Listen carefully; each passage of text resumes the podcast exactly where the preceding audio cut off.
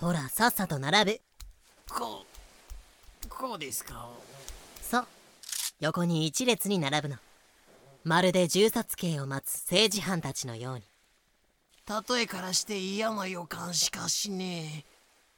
あのマミさんもしかして反乱を企んだこと怒ってますか？おバカ火に油を注ぐような質問すんじゃねえよ。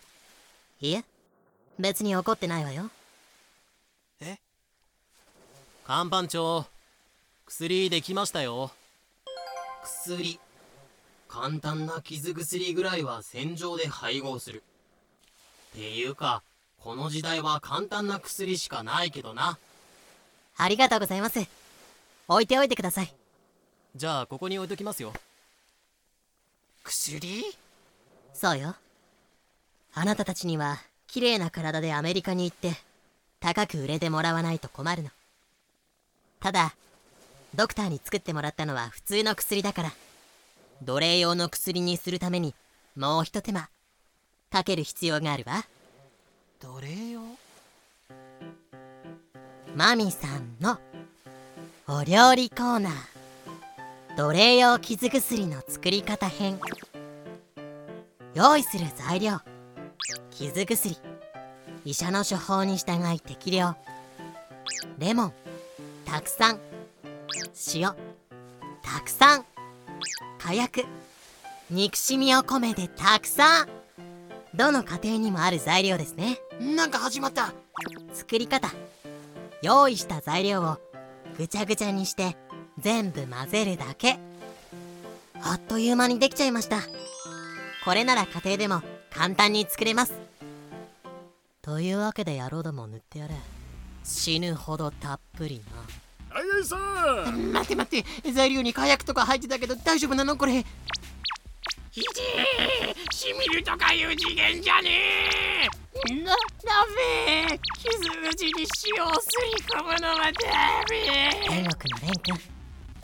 お姉さんは今日もたくましく生きてるからね。死ぬ塩入り傷薬。反乱奴隷の傷は治したい。でも普通に治すのは悔しい。ビクンビクン。という二律背反から生まれた最強アイテム。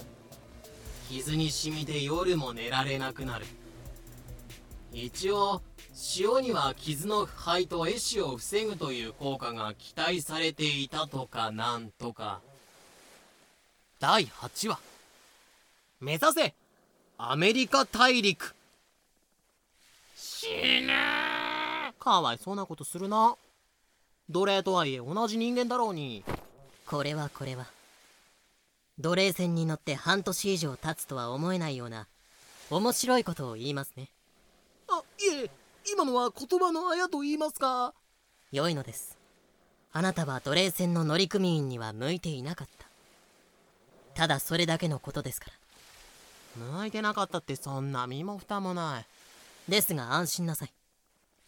あなたにはもうこの船を降りていただきます。あ？そそんないきなり？前回の解説コーナーで船を降りるとごねていましたよね。どうにも見かねたので私がカナを説得してあげました。えーというわけで日頃の勤務態度がくっそ最悪もとい。模範的なあなたたち3人はこの船から永久に追放。いいえ。卒業してもらうことになったかしら。さあ喜べ。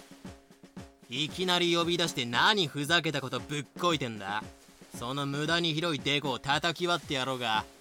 船長のありがたいお言葉は以上だ。では早速ボートに乗りたまえ。ありがたいお言葉大体ありがたくない。おいおいもう少し詳しく説明してくれよ。俺の勤務態度のどこに問題があったんだ？どう考えてもその脱衣癖だろうが。安倍さんのことは置いといて。とにかくこんな港町もないようなところに上陸できるか。そこまでひどいことはしないさ。君たちが向かうのは丘ではない。別の船に乗ってもらう帝国軍艦。昨晩はご協力ありがとうございました。例の者たちを連れてまいりました。お役に立てて何よりだ。こちらも久々にストレス発散ができたよ。悪ふざけも大概にしてくれ。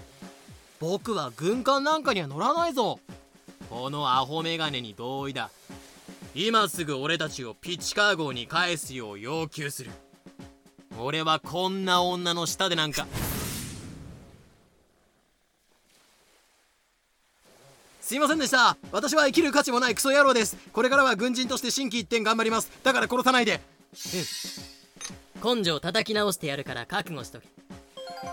根性。奴隷船でも扱いかねるような船乗りは軍艦送りにされることがある。不良学生を変なヨットスクールとかに入学させるのと同じ感じ。では新庄殿クソ野郎どもを譲っていただいたお礼にこちらも落第水平をお譲りしよう。まず彼女。ダメ水兵。サーニャ・ウラジミーロブナ・リトビャグ。次にこいつ。よろしく。ダメ水兵に八神ライトつい数ヶ月前本土の港町から拉致ってきたのだがな。どちらも軍人には向かぬもやしっこだったのだ。まそれでも商船の仕事ぐらいはできるはずだよ。もやし。軍人に向かない。軍規違反を繰り返すなどなどの理由で水兵は商船に払い下げられることがある。それと奴隷の反乱で船員が激減したようだから。モブ船員も何人か譲ってやろう。モブ？大人の都合で個別アスキーアートが割り当てられない悲しいキャラ。何から何まで申し訳ない。何？袖すり合うも多少の縁さ。それでは旅の無事を祈る。海の上にいる限りまた会うこともあるだろう。そちらもお気をつけて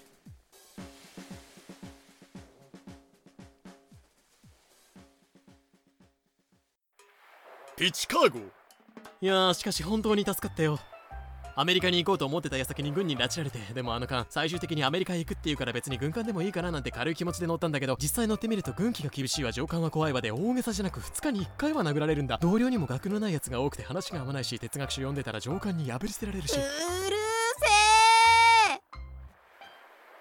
あまりのうるささに俯瞰カメラに向かって叫んでしまったのかしらなんなのあなた？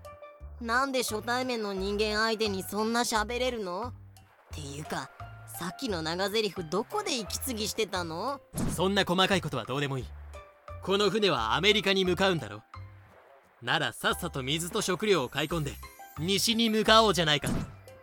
近場の港町まで23日。そこで食料を買い込んでからアメリカに向かう。落ち着けそう焦るな。アメリカ大陸は逃げやしない。いや落ち着いてられるか。僕は今すぐにでもアメリカへ行きたいんだ。一体何？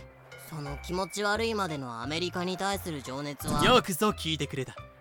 僕にはアメリカ原住民を civilization 文明化するという大事な仕事があるのさ。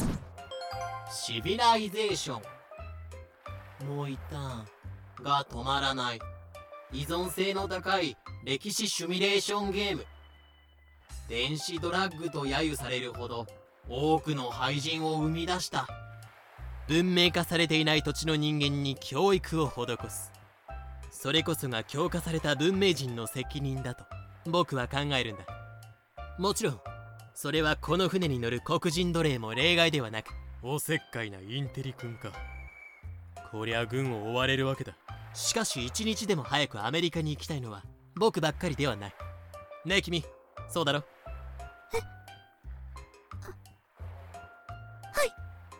一応聞いておくけどあなたはなぜアメリカに行きたいの？これですこれって十字架？異教を信奉する原住民たちに主のお言葉を伝えたいんです彼らが異教を信奉するのは無知であるからです。私が主のお言葉を伝えれば彼らも必ずおせっかいなインテリがもう一人。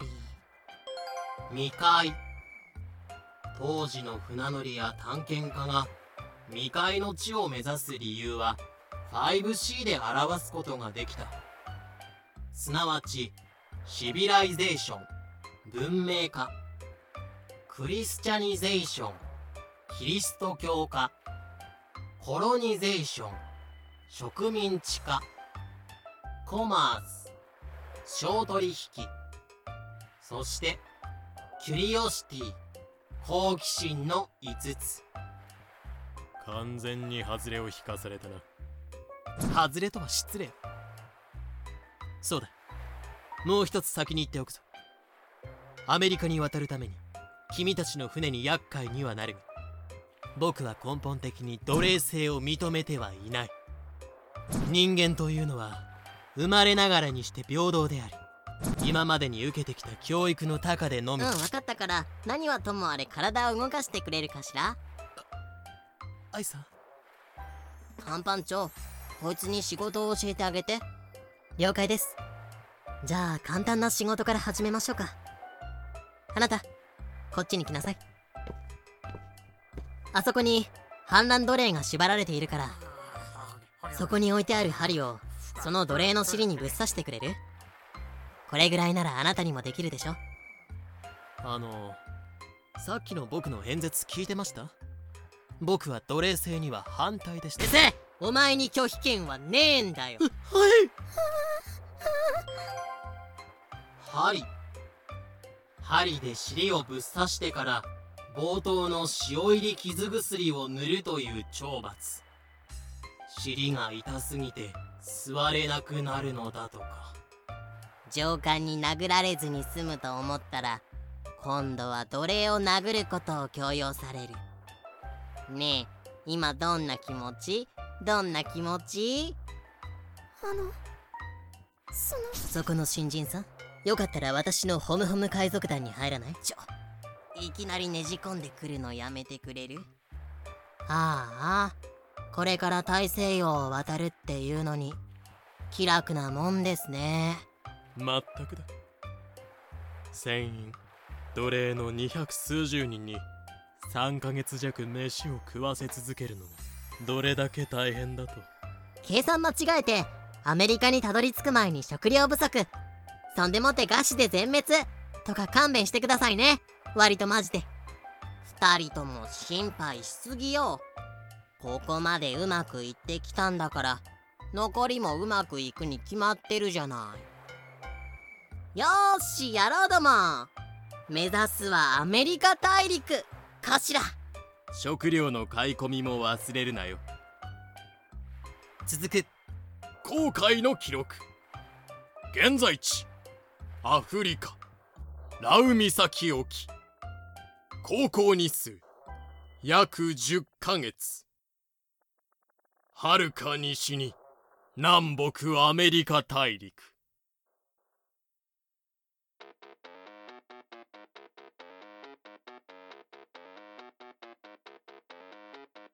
やってやるぜ。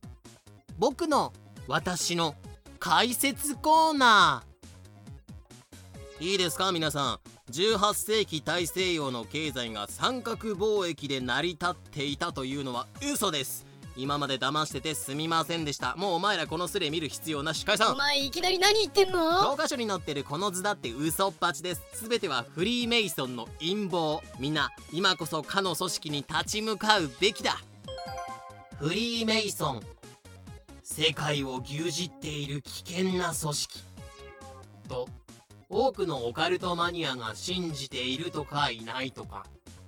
と危険な冗談はこの辺にしておきましょああう。で何が言いたいかと申しますと18世紀の大西洋が三角貿易で成り立っていたというのは嘘だという。話戻っちゃったよ。まあ三角貿易で成り立っていたのは事実なんですけど。なんなんだよ情緒不安定かようーん。なんというか例えばですよ。アメリカ産のタバコをアフリカに持っていくとめっちゃ高く売れるらしいよ。しかも奴隷貿易みたいに危険じゃないらしいよ。マジで？イギリス人のあなたがこういう噂を聞いたとしてイギリスアフリカアメリカかっこタバコ購入。イギリスアフリカかっこタバコ売却アメリカイギリスかっこ機関。ってな感じに時計回りに回ります？どう考えてもバカでしょこれ。うん。普通だったらイギリスアメリカかっこタバコ購入。アフリカかっこタバコ売却。イギリスかっこ機関。っていう逆回り三角貿易をするね。そうでしょ？じゃあフランスアフリカ間の貿易は？スペインアメリカ間の時は？三角貿易ルートは使いませんよね。三角貿易というのは実は大西洋各地を結ぶ超複雑な交易ネットワークのうちの一つなんですよ。じゃあなんで三角貿易だけが教科書に載ってるのさ？それは一番重要で一番規模が大きくて一番儲かったからです。首都圏の鉄道網から山手線だけを抜き出して地図を書く感じ？この人もあの人もみんな三角貿易のおこぼれをもらっていたでしょ？奴隷を10人売りつけたやつ。厄介払いプラス新兵ゲットしたやつ。カナさんたちが必死に奴隷を買い集めるから得をしたでしょ？いろんな人たちが三角貿易に寄りかかって生きていた。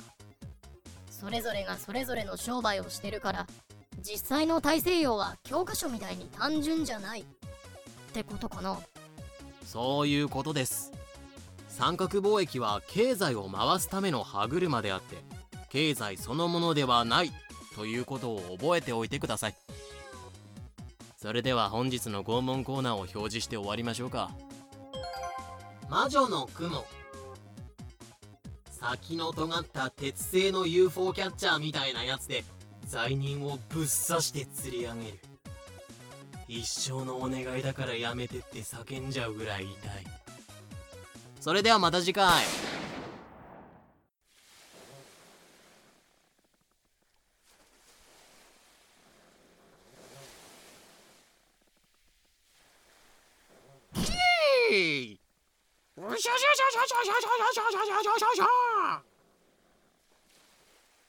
ふう。終わったぜ。キャプテンホムホム。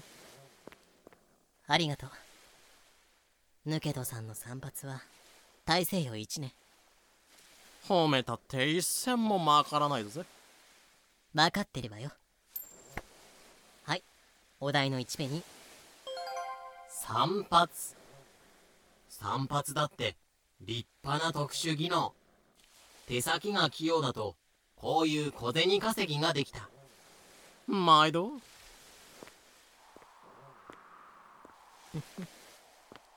いい風。気持ちが落ち着くわ。ねえセイバー。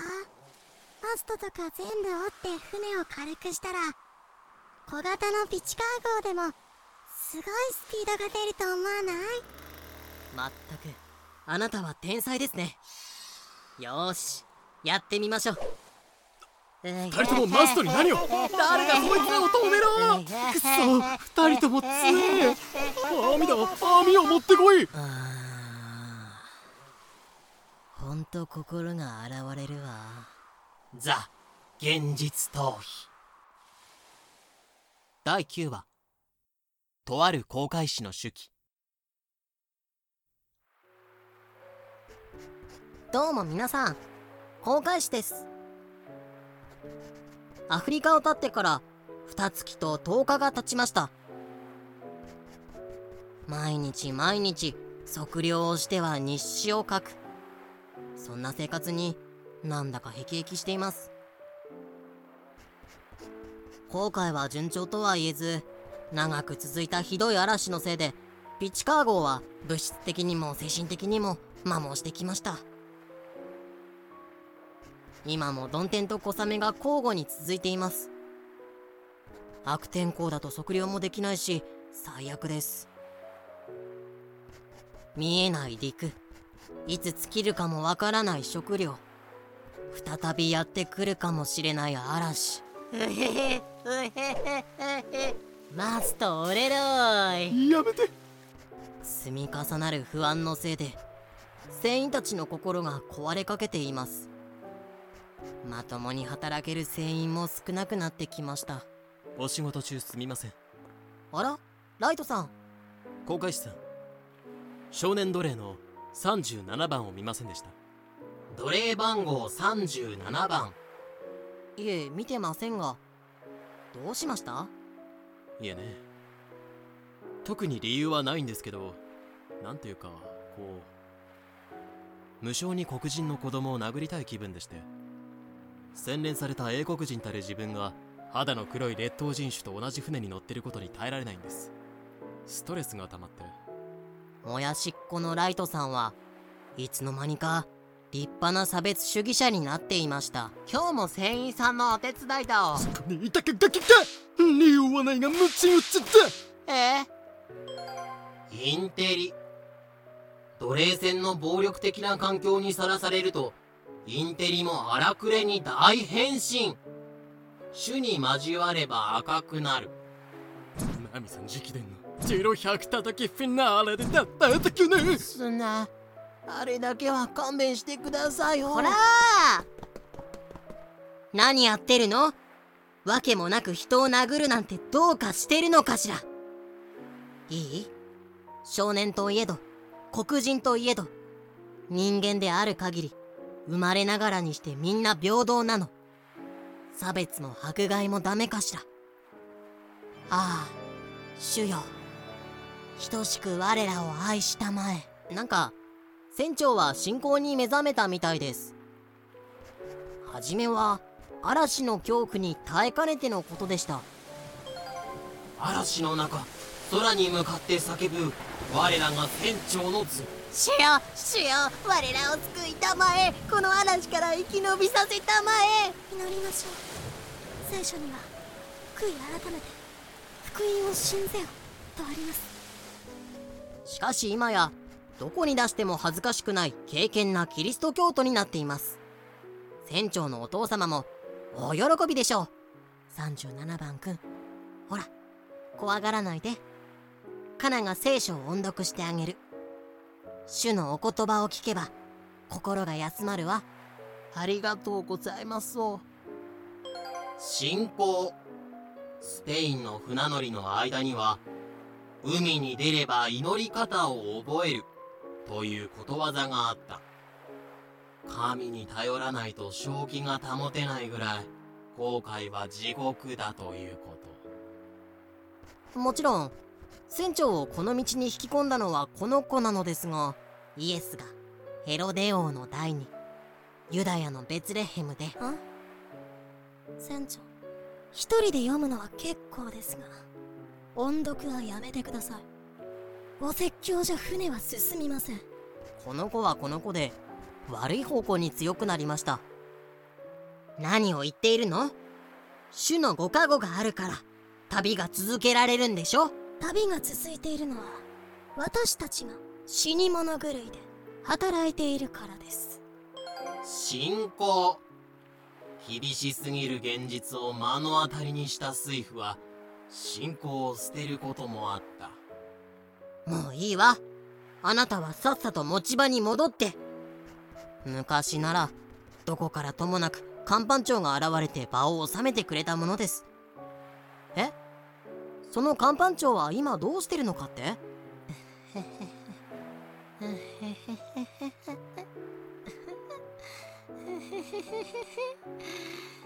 船内にお花畑があるなんて知ら？なかったわあらレン君そんなところで何やってるの？お姉さんと一緒に花冠でも作りましょうか。完全に壊れました他の多くの船員たちもこんな感じです。まったく。揃いも揃って嘆かわしい。私はといえば妖精さんたちがいるので平気です。妖精さんたちは今日も元気ですね。あキャンディー食べます？ちょっとあなた。インク瓶に向かって話しかけるのはやめなさい。勘弁しなさいよ。唯一の航海士であるあなたがおかしくなったらこの船はどうなるの？おかしくなったとは失礼な。世界の根源要素を突き詰めていくと私のように高次元の輪郭を。もう何言ってるかわからない。お花畑と高次元の輪郭。嵐などが続くと恐怖で精神がいってしまう船員が多かった。で何のご用ですか？キャプテンホムホムさん。暇で気が狂いそうだから読書でもしようと思ったんだけど。あなた何か面白い本持ってる？読書。当時の労働者の識字率は低いが壊滅的というほどでもない。特に熱心なキリスト教徒は聖書を読むために読み書きを覚えた。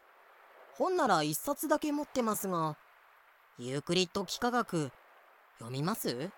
読まない。ですよね。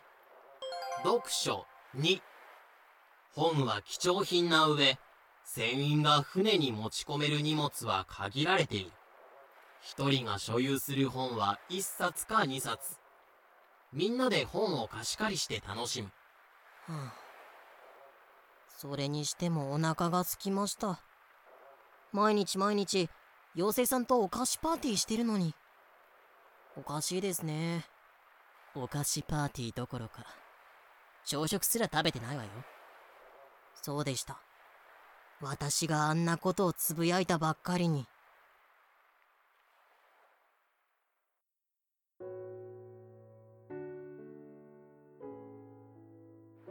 嵐の中不用意な発言をする航海士の図。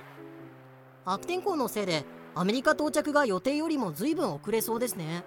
ふん。では船員の食事の量を減らすかド S 料理長に付け入る隙を与えてしまいました。ちなみに奴隷さんたちは普通の量を食べています。しかもパンを。パンを。トウモロコシうまいよ。白いパンもうまいよ。水は腐ってるけどな。トウモロコシ。アメリカ原産だが奴隷貿易時の食料としてアフリカに輸出された。おかげでアフリカの食料事情は改善し人口が増加。奴隷貿易がアフリカにも利益をもたらしていたという法令まあ人口が増えるとそれだけ輸出奴隷も増えるんですけどね。この件について船長曰くだって奴隷たちはしっかり食べて健康な体でアメリカに行ってもらわないと高く売れないのかしら。船員は別に死んでもいいけど。それにお祈りしていれば空腹は紛れるでしょ？暴飲暴食よりお祈りの方が何倍もいいかしら？彼女は一体どこに向かっているのでしょうか？食事。結構な緊急事態でも奴隷は食べさせてもらえる。ただ飯は食えても一日中不潔な部屋で生活してれば不健康にはなる。解決病で苦しむ船員もいるというのに気楽なものです。死にそうっていう。解決病。ビタミン C 不足による症状。野菜や果物が取れない戦場ではビタミン C が不足する。ビタミン C が不足するとアミノ酸が作れなくなる。アミノ酸が作れなくなるとタンパク質が作れなくなる絶望先生の解説。タンパク質かっこコラーゲンが作れなくなると肌はボロボロ。歯茎は縮み。血管がぶっ壊れるのです。体中で出血内出血を起こしそして最後には死ぬ。ビタミン C 取れば治るって？ビタミン C って何ですか？私18世紀の人間だから分かりません。解決病2ビタミン C の発見は20世紀。当時の人からすると解決病は謎の病気。ただ18世紀にもなるとレモンかライム食っときゃ治るぐらいの知識はあった。これまでの情報を総括してキャプテンホムホムどうぞ一言お願いします。仕方ないわね。この状況を打破するためにキャプテンホムホムが一肌脱ぐわ。さすがに解決病を治すのは無理だけど。でもお腹にたまる昼飯ぐらいは作ってあげましょう。名付けてキャプテンホムホムの海賊飯コーナー。というわけでピチカー号の食料事情を改善すべくサバイバルにうってつけの海賊飯を作ってきたわ。ななぜ怪我を？勝手に台所使ってたら料理長にボコられた。台所。台所といってもかまどが2つあるだけとかそんなもん。一品目はこれ。何です？その黒くて四角いのいいから食べてみなさい。うーん何でしょう。苦くてボソボソしてる。なんとそれ。ズボンのベルトなのよ。キャプテンホムホムのお料理コーナー。海賊飯編。用意する材料。ベルト革製食べたいだけ。作り方。鍋で熱湯を沸かす。食べやすいサイズに切った革ベルトを入れ煮る。ベルトがお好みの硬さになったら鍋から取り出す。いただきます。誰も作りませんから。ベルト煮れば食える。お口に合わなかったかしら次はこれよ。あ今度は薄くて硬そうですね。刀の鞘革製を薄くスライスして熱湯にさっと通してみたわ。さや煮れば食える。また皮かよ畜生。うん。これも嫌なの？ならこれでどうだ？見るからに革手袋。手袋煮れば食える。もう革製品なら何でも煮れば食べられるわ。みたいなノリはやめてください。いや普通食べるでしょ。食べるわよね。海賊舐めてました。え食べないの？マジで？皮海賊じゃなくとも食料不足に陥った場合は食べるかもしれないただ海賊が皮を食べていたことは確か。もうそうならそうと早く言いなさいよ。食料庫でネズミでも捕まえて食べましょう。食料庫？積み荷に紛れてきたネズミやトカゲ。虫などは重要なタンパク源。おいお前たち正気を保ててるなら作業を手伝ってくれホムいきなりなんです。法を抑えてる。網が裂けたんだ。取り替えないと大惨事になる。大砲。大砲は車輪のついた木の台に乗っている。車輪がついているということは大波などで船が揺れると船内を動き回る。重いので引かれたら死ぬ故に使わない時は網でがんじがらめにしていた。よーし。このキャプテンホムホムに任せなさい。親方が自ら力仕事をしてるなんて相当この船はやばいのね。ああかなり。はあ。果たして我々は無事にアメリカの地を踏めるのか。それは神のみぞ知るってところですか。はあ？あなたもあんな腐れ宗教にはまったんですか？続く。航海の記録。現在地。大西洋のどこか。航行日数。約12ヶ月。もう少しでアメリカ大陸。はるか東にアフリカ大陸。ちなみに作者がキャプテンホムホムのレシピを再現したところくっそ苦いビーフジャーキーが出来上がったそうです。あまりの苦さに飲み込めなかったとか。お湯の中でボロボロと崩れ始めたら食べ頃よ。意外と柔らかいから子供やお年寄りでも大丈夫。実際に作るときは自己責任でお願いします。どうも皆さん前回に続いて航海士です。あれから1週間ピチカー号は嵐を抜け前途洋々。空が晴れると同時に皆さんの正気も元に戻り始めました。あ私は今まで何を？ああいつの間にかマストがめったきりに。何よりも嬉しいことにピチカー号の頼れる甲板長が帰ってきましたよ。野郎どもフルセイルよ。全速前進。フルセイル。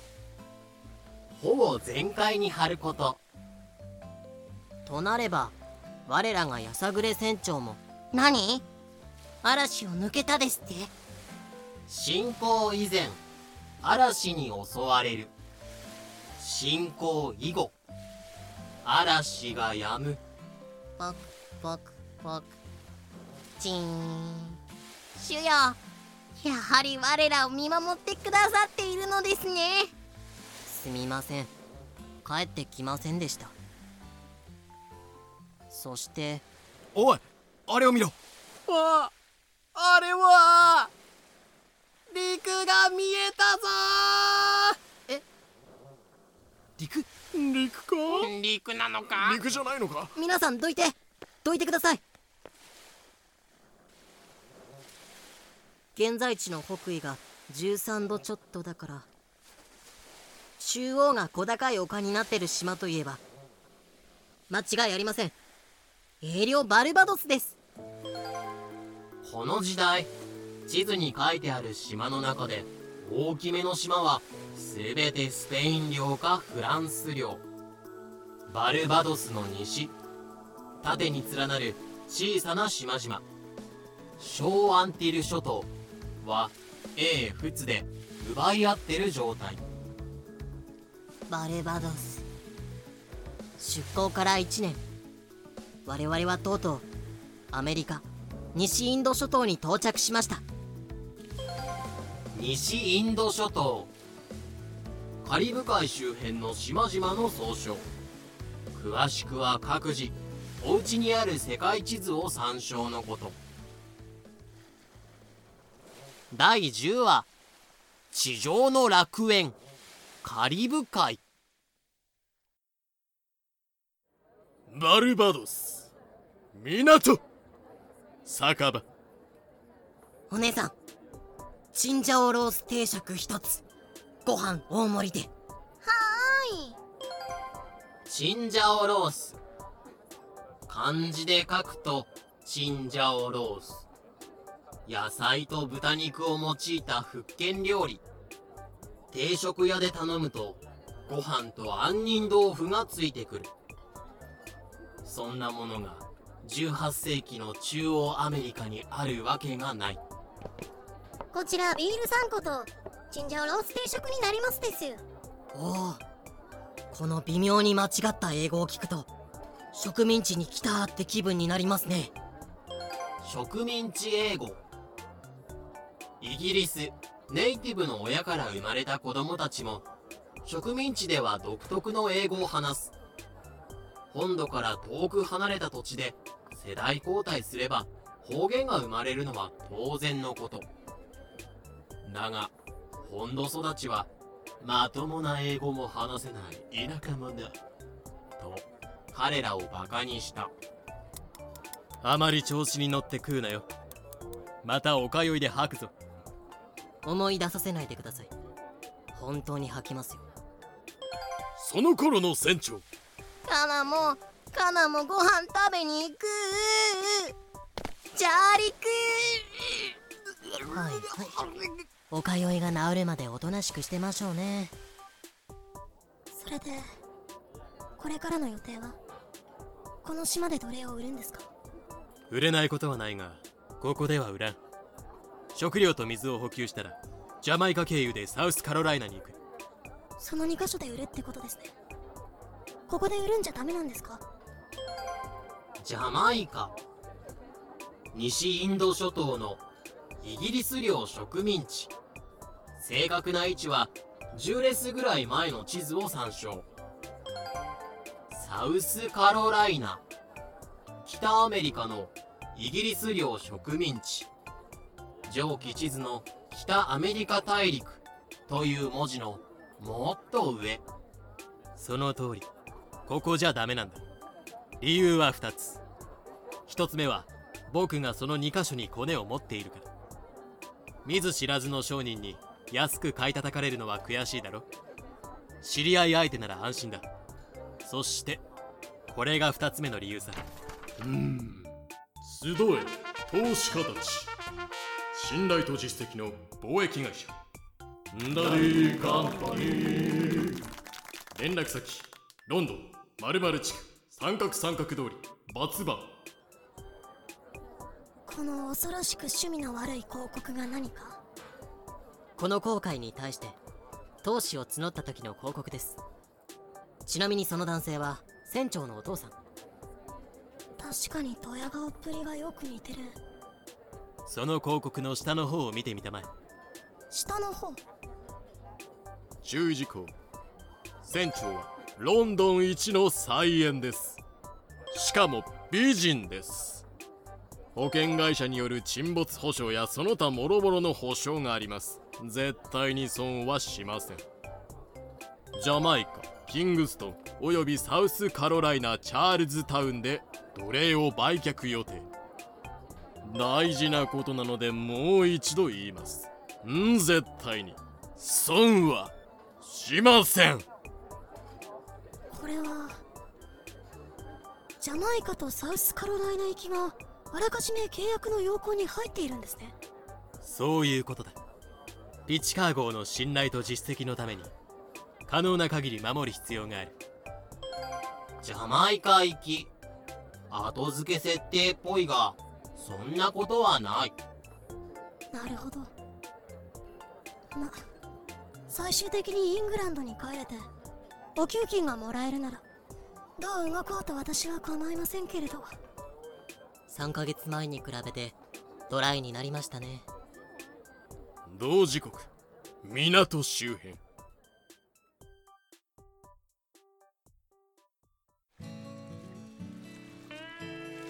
というわけで親方たちが食事をとってる間に我々は食料を調達しなきゃなりません。なぜこのタイミングで軽いサービス露出を？露出。実際の船乗りはシャツの袖やズボンの裾がボロッボロになるので露出が多い。さあライト君その無駄に鋭い目を有効活用して。いやそう言われましても。ちなみに水と酒と穀物はその手の業者に頼んだから我々が調達するのはその他の食料だぞ。具体的には肉か魚だ。じゃああの人なんかどうです？ほう。ヨーロッパではありえない。軽薄な現地ファッション。しかも体格からして漁師だと思われる。なかなかいいところに目をつけたな。ってことでお兄さんお魚くださいなえ？ちょなんすかいきなり？っていうか何そのテンション？怖い。すまない。いろんな事情でその人この前まで精神壊れててな。いいからさっさと魚をよこしたまえよ。安くかつ大量に。大工長とりあえずジャマイカに行ければいいならそんなに大量にはいらないんじゃ。バルバドスからジャマイカ間の航海1週間ちょい。えっと今日俺ちが取った魚なら譲ってもいいっすけど。それはありがたい。ありがたいがその言葉遣いは何だ？正しい英語を話さないか。お兄さんこの人のことは無視していいからその魚を見せてくれ。魚ならあの小屋の陰に置いてあるっす。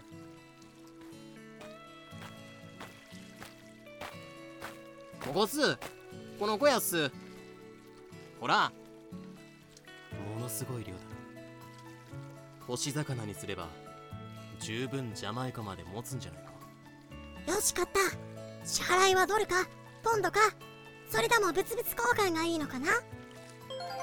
ドル英国植民地の通貨単位は大抵ドルの名を冠している。じゃあ酒場でビールの一杯でもおごってもらうっすあとよければ肉の一切れでも。ビール一杯。あれももしかしてボリすぎたっすか？あの一応聞いておくけどあれだけ取るのにどれくらい苦労した？朝遅めに起きてついさっきまでの数時間で取ったっすけど。数時間。南国の海産資源の豊富さは半端ない質素な食事に耐えてきた船乗りからするとこんな金額でそんなに譲ってくれんの？という感じだったとか。数時間って。何？肉が欲しい？じゃあハンティングに使う火薬と弾丸を譲ってくれ。お兄さんウミガメの肉でもどうだい？え？お題なんか適当な日用品でもくれればそれでいいよ。現地人おおらかすぎるだろひどい食料事情格差を見てしまった。船の上が過酷すぎるのかそれともここが恵まれすぎているのか。両方じゃない。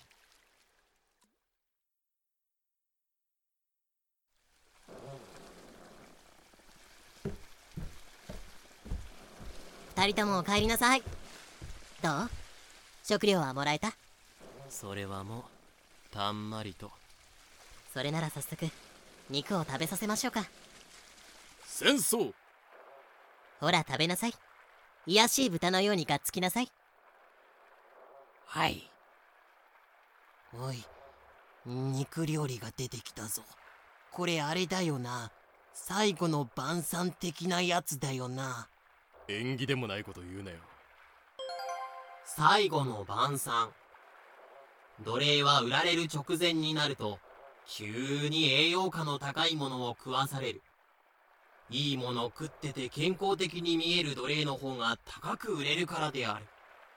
まあ食えるもんは食っておくわ。そそうだな。ジーザス・ファッキン・クライスト一週間後。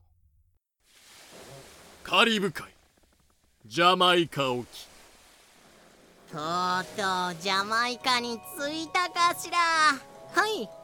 いや海賊たちと手を取り合ったり幽霊船と戦ったり命の泉を探したりものすごく濃い1週間だったかしら。カリブの島々を巡る大冒険でしたね。大冒険。冒険の詳細が知りたい人はパイレーツ・オブ・カリビアンを見てください。野郎ども入港準備よ。おいおいさジャマイカ。キングストン。港。カナが上陸一番乗りかしら。走ると転ぶぞ。ようこそジャマイカへ。ようこそキングストンへ。船長さんはドイツだい？キングストンジャマイカの南東に位置する商業都市。18世紀半ばの人口は1万に満たないぐらい。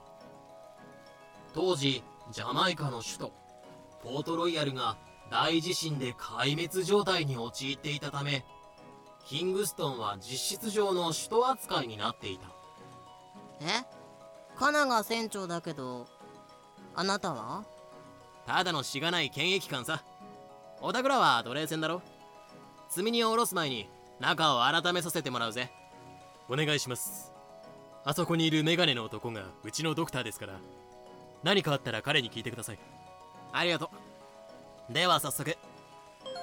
検疫入港時はよその病気などを一緒に持ち込まないように検疫を受けることになる。接岸する前にボートで検疫官がやってきて沖合で検査されたり離れ小島に長時間拘束されたりと土地ごとに様々な方法があったようである。検疫があるなんてさすがアフリカとは衛生観念が桁違いかしら。新庄？新庄だよな。おおローレンス久しぶりだな。誰？僕の友人でねジャマイカで雑貨商を営んでる男さ。彼に奴隷を売りさばいてもらう予定なんだ。ロンドン出立の手紙が来てから10ヶ月ほどか。今回は随分早かったじゃないか。雑貨商クラフト・ロレンス。バカ言え。手紙が届くのに時間差があるだろ実際は丸1年後悔してたんだぞ。小型船はスピードが出なくてな。スピードピチカー号は3ヶ月かけて大西洋を横断したが大型軍艦なんかだと2ヶ月かからない。にしてもやけにタイミングがいいな。僕らの到着をずっと待ってたのか？まさか。他の商談で港に寄ったら偶然お前を見つけただけだ。商談。この時代の雑貨商は食料から奴隷まで幅広く何でも扱う船長さん検疫終わりました。船員も奴隷も問題なしです。ここにサインお願いします。はいはい。これでいいかしら？どうも。船長この女性が。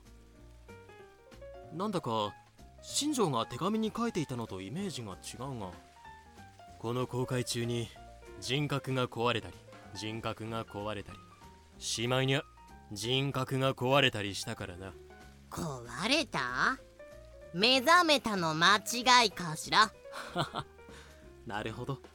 嵐にでもあって目覚めてしまいましたか。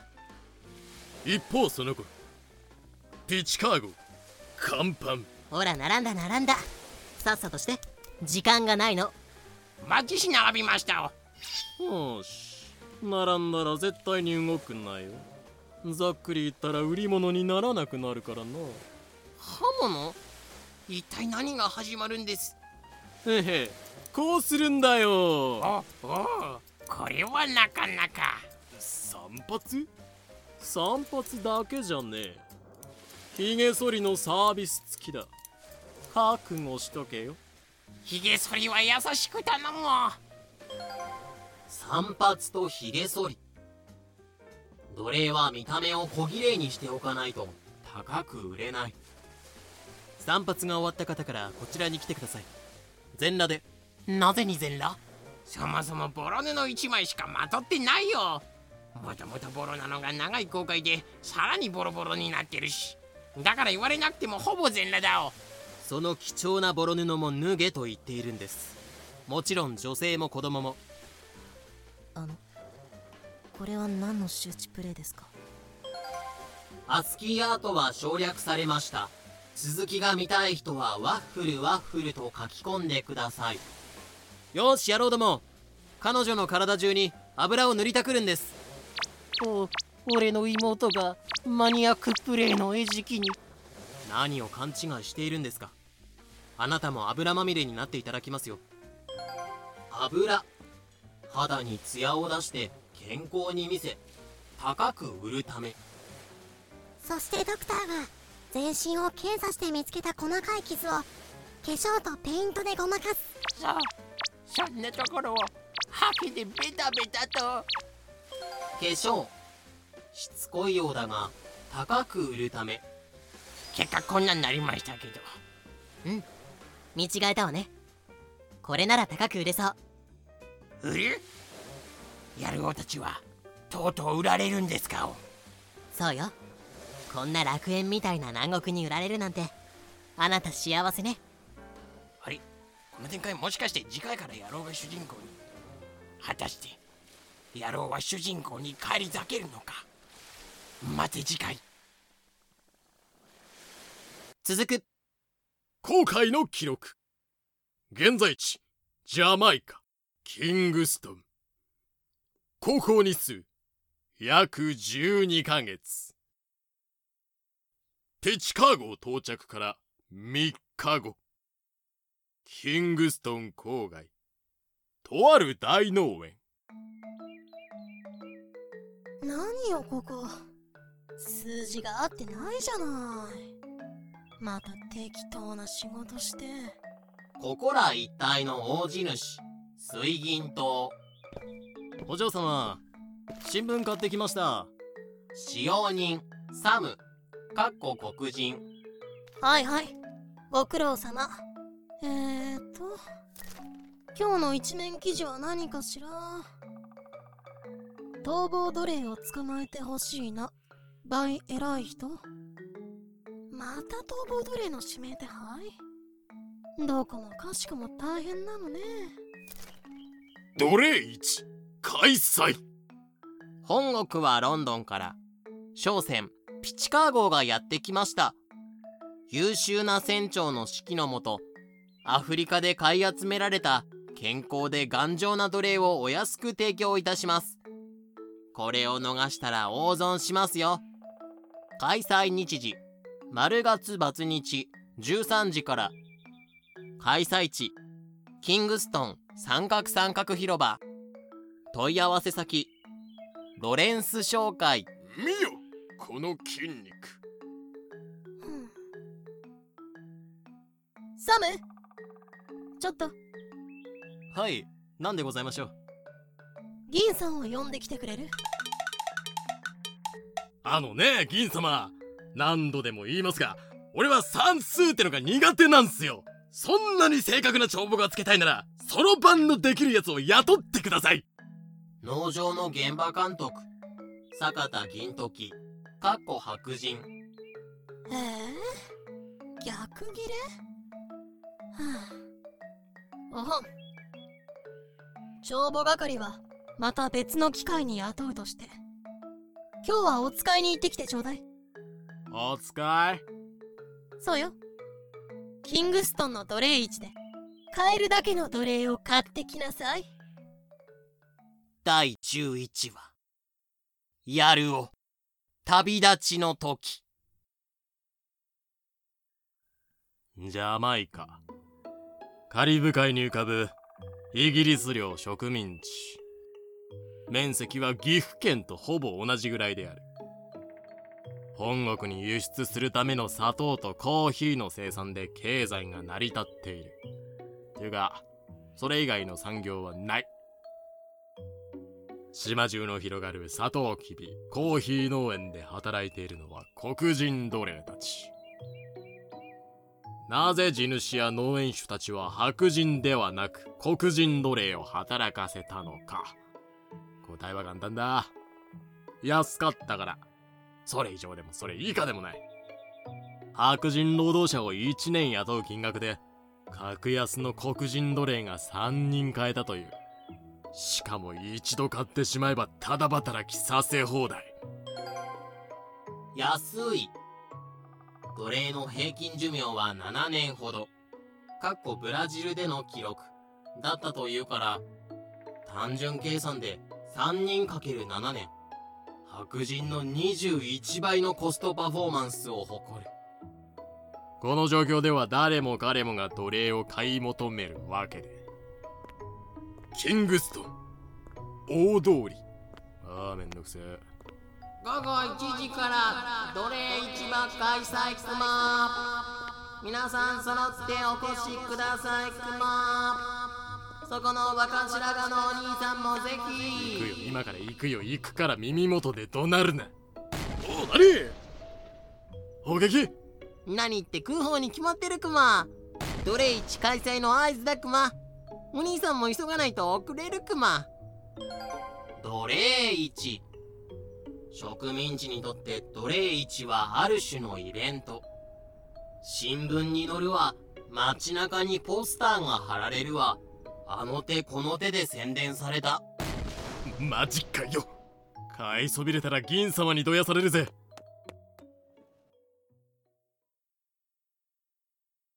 キングストン三角三角広場止めはしないさ。正式な契約を結んでるわけではないしもともとはアメリカまでという約束だったしな。ありがとうございます。新庄もうそろそろおっと取り込み中だったか。今話がついたところだ。すぐに行く。皆さんもうしばらくしたら開始いたします白い線の内側でお待ちください。大盛況じゃないか。チャールズタウンまで行かなくてもここで売り切れそうだ。先月のハリケーンでかなりの人数が死んだからな。どこもかしこも労働力不足なんだろう。ハリケーン。ジャマイカはハリケーンベルトに面している。怖い。はい。君たちはここあなたたちはそっちに立って。はーい。そして君はそっち。はーい。な野郎なんで俺たち二人は紐で繋がれてるんだ？なんか野郎とキルオはセットで売られるらしいよ。セットってお前定食屋じゃないんだから。全裸。売られる時は全裸。この商品は体中のどこにも傷がないですよ。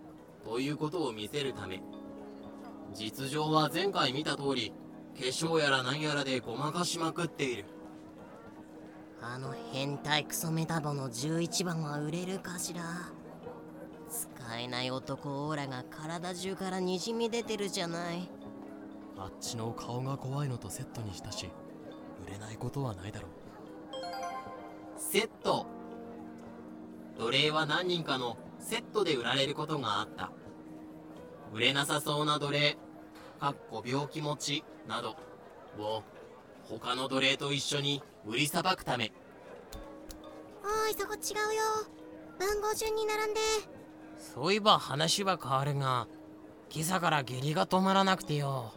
ほうほう。それでドクターに下痢ですって言ったら尻に線を突っ込まれた。マジかよ。アナル開発されちゃいましたか？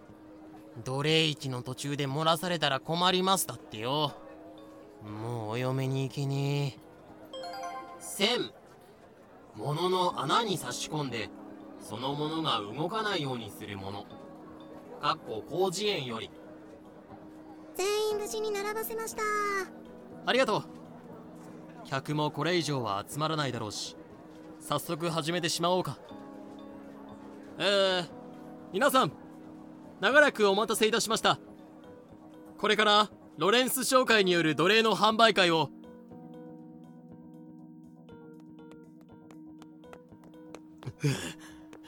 3人組は2.5人分の価格で提供いたします。間に合ったのか？これまだ始まってねえよな。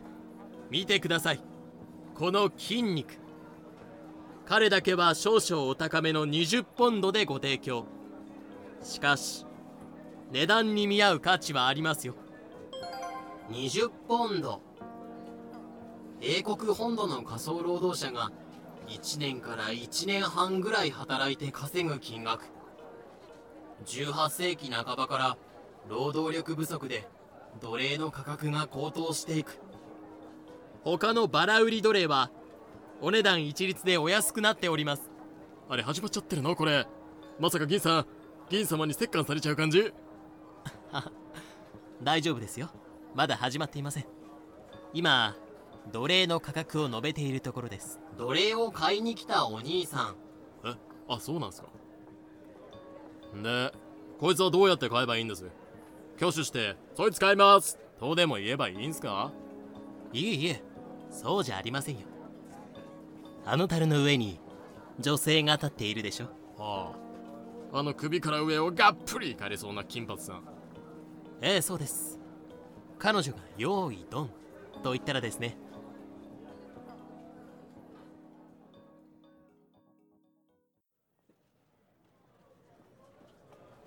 この演説はいつまで続くんだよ。というわけでご紹介は以上です。あ終わったくさいよ。ロレンスさんありがとうございましたそれでは皆さん位置についてよーい。あドン。どけ俺が先だ！邪魔だ群衆が迫ってきた！確保！メタボと歯が怖いの確保！そして白髪の兄ちゃんに確保された！ででででで引っ張らないで。ああ俺の方にも来た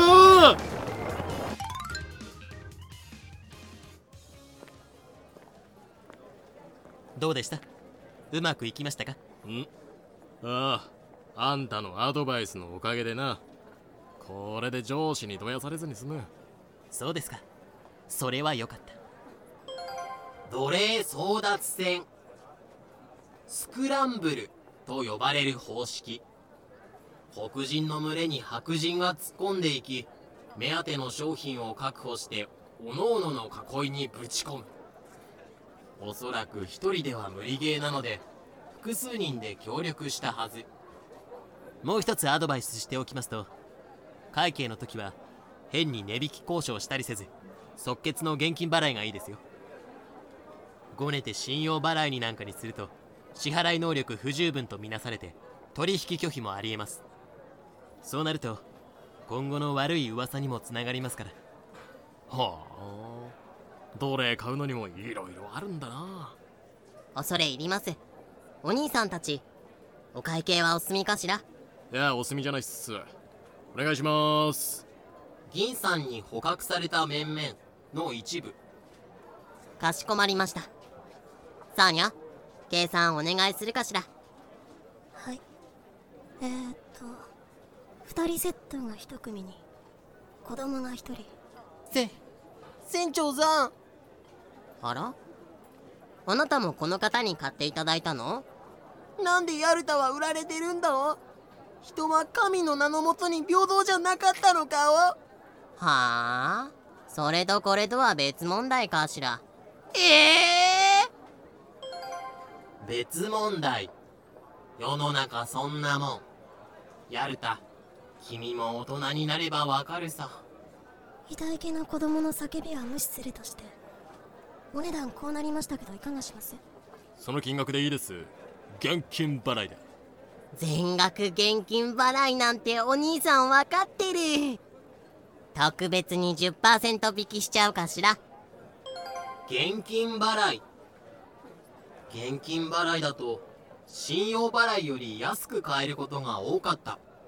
そこんところは今も昔も変わらない。ではご購入の奴隷に焼きごてで印をつけます。焼き付ける印は何にしますか？ん？焼きごて？はい。普通は農園主様のイニシャルを入れるみたいですけど。イニシャルっつーと銀様の G か。いや水銀島の S か。銀さん奴隷買いました？サム！てめえ今頃何しに来やがった？銀さん一人で大変だったんです新しい奴隷たちを引き取りに来ました。後輩の面倒を見るのも私の役目ですから。ああそうそう。焼きごては闇をまとわされし逆十字。でお願いします。ほら私の右肩に入っているこれです。はーい。すぐに持ってきますね。逆十字。そんな焼きごてねえよ焼きごて。奴隷の背中に農園主のイニシャルを焼き付ける。大事なことなのでもう一度言うが焼き付けるのはイニシャルである。では焼きごてで刻印を押された方から列になって待機してください。どうだ起きるわ今のやる方はかなり主人公っぽいんじゃないかおいやまったく続く。公開の記録。現在地ジャマイカキングストン。高校日数約12ヶ月。おまけ。うん。7割方の奴隷は売れたみたいね。やろうども。売れ残りは全部船に戻しておいて。はいさ売れ残った人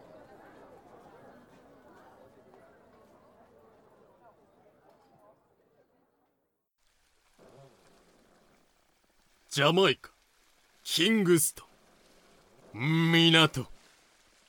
親方荷積み完了です。久々の登場なのに今回もこれで出番が終わりなキャプテンホムホム。ご苦労。怒りを上げるよう甲板長に伝えてくれ。はーい。怒り。でっかい取っ手をぐるぐる回して手動で巻き上げる怒りを下ろした海の深さによって数十分から1時間かかる。売り上げは全てコーヒーと砂糖に変えろとのことだったんでその通りにしておいたぞ。ラム酒も何たるかサービスしておいたから海の上で味わうといい。カリブの名産といえばラムだからな。ラム酒。サトウキビを原料にした蒸留酒。どうもありがとう。何から何までお世話になりっぱなしだったかしら。気にするな。こっちもかなり儲けさせてもらったからな。儲けって言っても売り上げの1割プラス必要経費だけでしょ。商人だったらもっとがめつく生きなきゃいつか大損するかしら。覚えておくよ。じゃカナたちはそろそろおいとまするかしら。元気でねライト。あなたも手紙ぐらいよこしなさいよ。はい。ようそろ言ってしまったな。ええ。で海より陸の生活を選んだのはいいがこれからどうするんだ？親方にいくらかの金はもらいましたし焦らずゆっくり再就職先を見つけますよそうか。再就職先は決まってないんだな。それならぜひともうちに来てくれ。年30ポンド出す。下宿も世話してやる。なんなら結婚相手も紹介する。頼む。ぜひともうちに。落ち着いてください。ロレンスさんってこんなにグイグイ来る人だったか。頼むよ。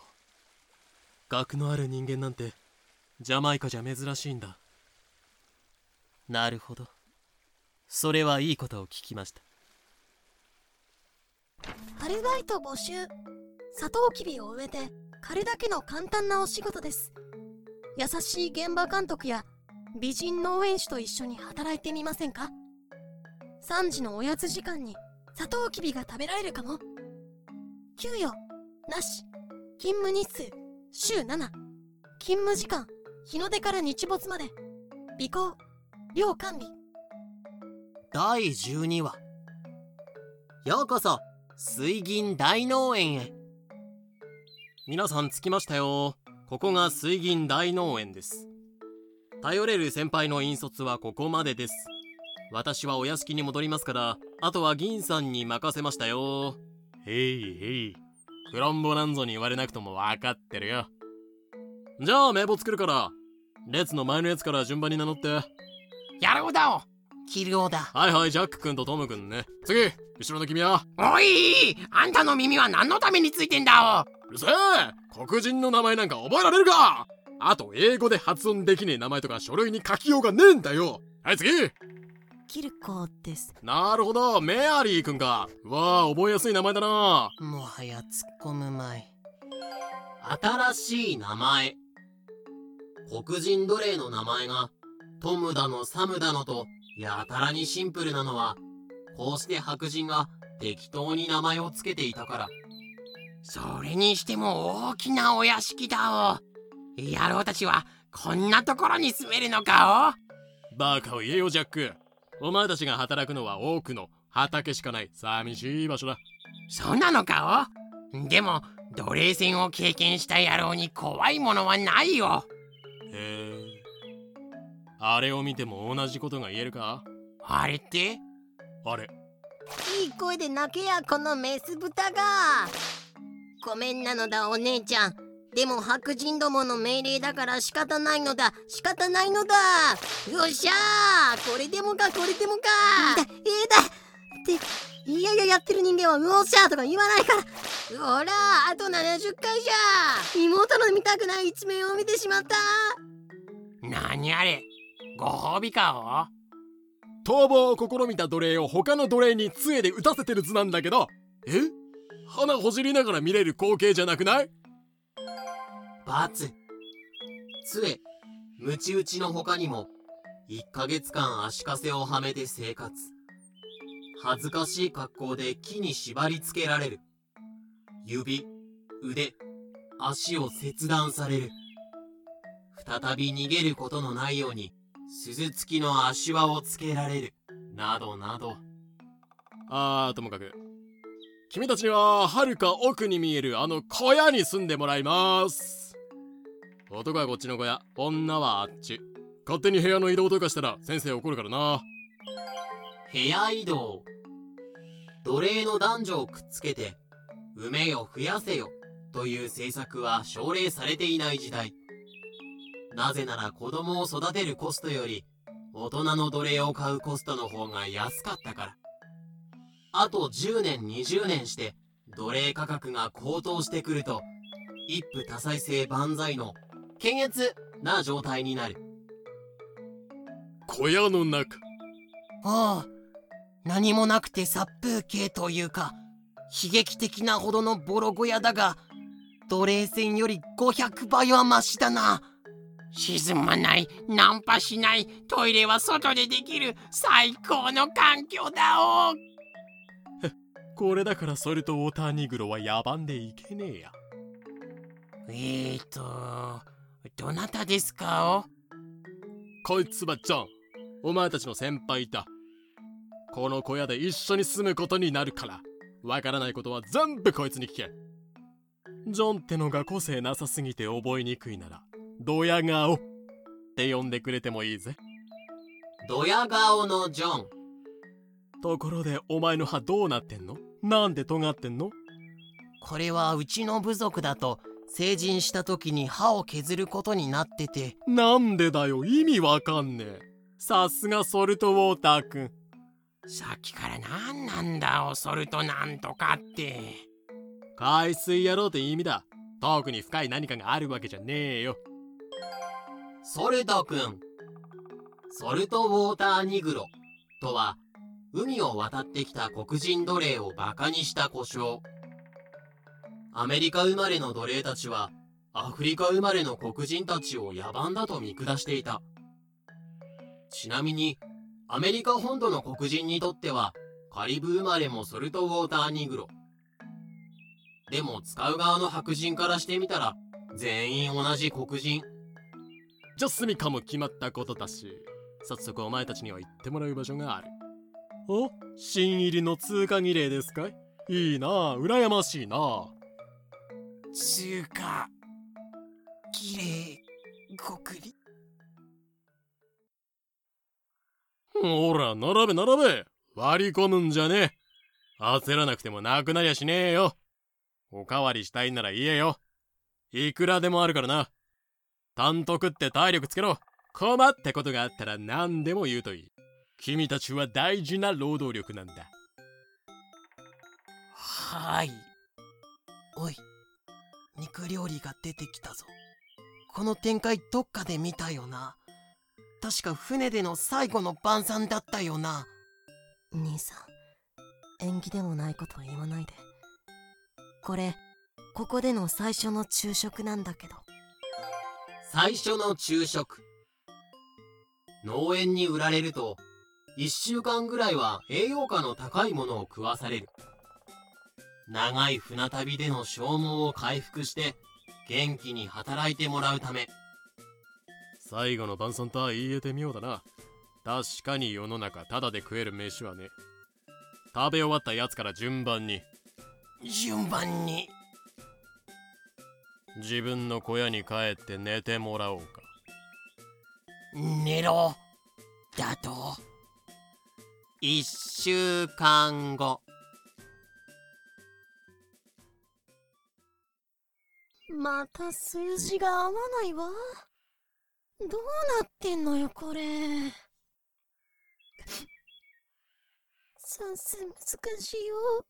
銀さんに偉そうなことを言っておいて自分もできない大地主。このスレの銀様は親から土地を受け継いだだけのボンボンです。本国から渡ってきて一代で身を立てたすごい人とかではありません。あのー、お嬢様。何？新人奴隷たちに何かあった？いいえあいつらは相変わらず食っちゃ寝て食っちゃ寝てですよ新人奴隷。最初の1週間は体力回復のために休みっぱなし。完全なニート。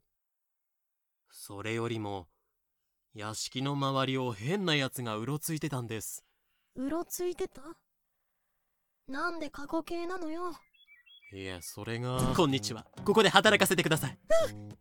侵入済み？こう見えて妙なアクティブさを持っています。ここで働かせてくださいずーっとこんな調子でしてお宅の農園この前何人か奴隷買いましたよね。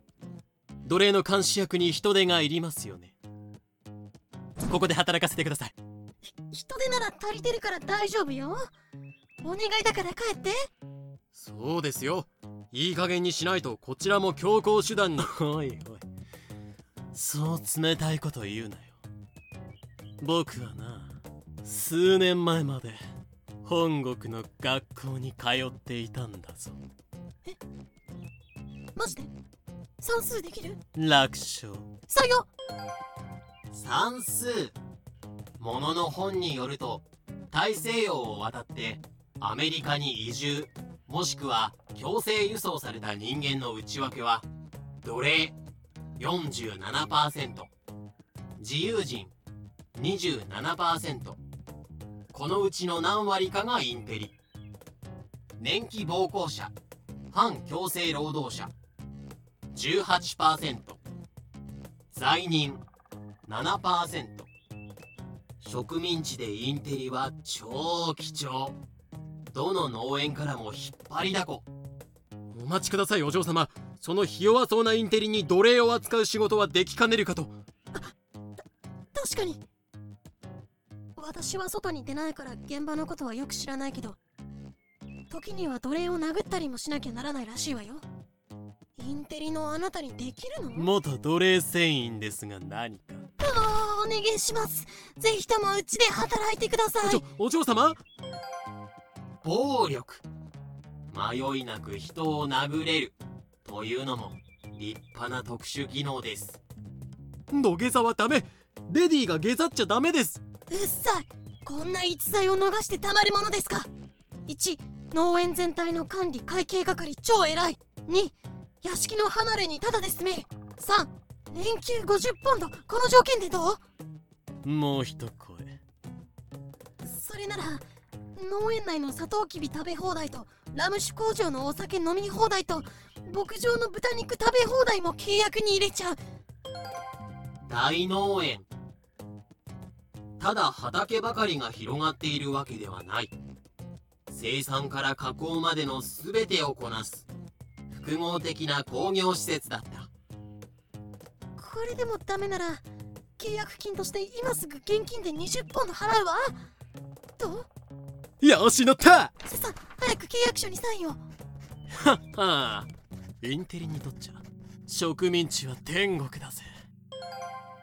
大農園の幹部高収入高待遇に加えて契約書に書かれない特典がもう一つつまり女性奴隷と子作りし放題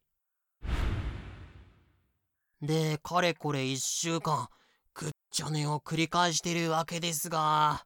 いやー、船の上と違って、陸は天国だお。垂れてるとこ悪いが昨日で休養期間は終わり今日から仕事だへいへい、銀さん。ケチくさいこと言うなお。もう一日ぐらい。あジャック君よ次そんな口を聞いたら背中の皮がずるむけるまで杖打ちの刑だからな了解ですよ。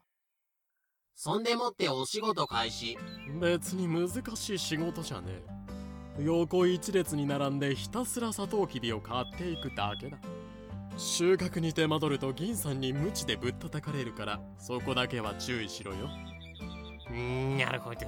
まったくわからん。完全に家畜扱いじゃないですか。やだ。畑横に並んだ奴隷5人から10人その後ろに鞭を持った白人が1人このフォーメーションが100ヘクタールほどの畑に点在している光景を思い描いてほしい。それが植民地の大農園である。数時間後。ええ本当にひたすらサトウキビ刈り取るだけの作業とかいいかんせん疲れてきたわだっけろよーし！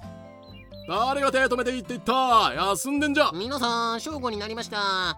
今から2時間のお昼休みです。あごめん正午だったわ。正午ですよ。それでは解散え？うん。そんじゃ昼飯でも食いに行きますか。おお今日の昼飯は何が出るんだ？はい。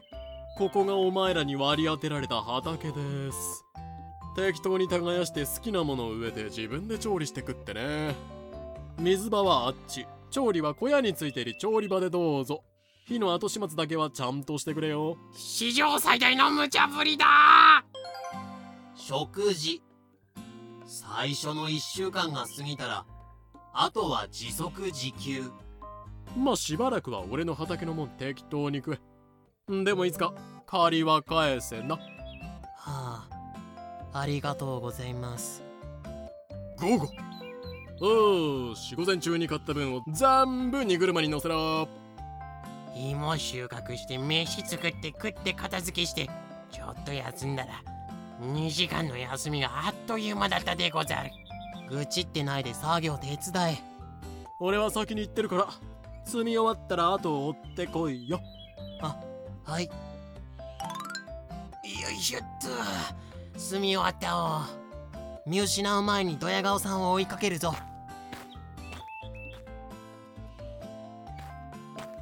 おいおい遅えぞ。ほらドヤ顔。そう新人をいじめるんじゃない君たちサトウキビはそこに置いといて荷車は持って帰って。はいですよ。ここは何の施設なんだ？圧搾所だよ。水車の力ででっかいローラーをぐるぐる回してサトウキビを潰すんだ。圧搾場所によっては風車を使う。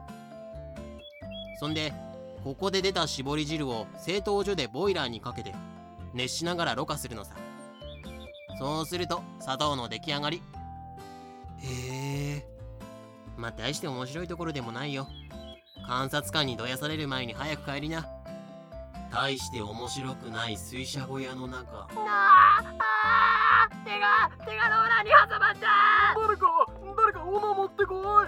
腕切らねえと全身が巻き込まれるぞ。ああ許せ決めよう。大丈夫。だ人思いにやってくれ以上大して面白くない光景でした。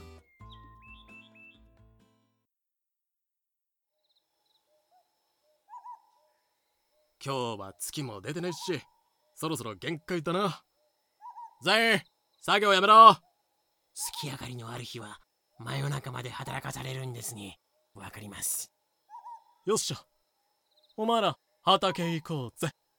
ああもう疲労困憊だぜ夕飯なんか適当に済ませて寝ちまいてえよ。いいやいいや。確かに夕飯は適当に済ませるけどその後真夜中まで自分の畑の世話だっての。は自由時間なんて日没から日の出までしかねえんだ。もちろん休日もない。じゃあ畑仕事いつやるの？今でしょ。ほら種芋分けてやるから。自分たちの畑に植えろ。な。船員の食事は減らしても奴隷の食事は減らさないのかしら？無理。えもしかしてあのデコスケって天使だったんじゃないかおそういうのを思い出の美化という。その頃のカナリアさん。肉うまい。ラム酒も最高。サウスカロライナに着いたらラム酒大量買いしちゃおうかしら。続く。航海の記録。現在地フロリダ半島沖。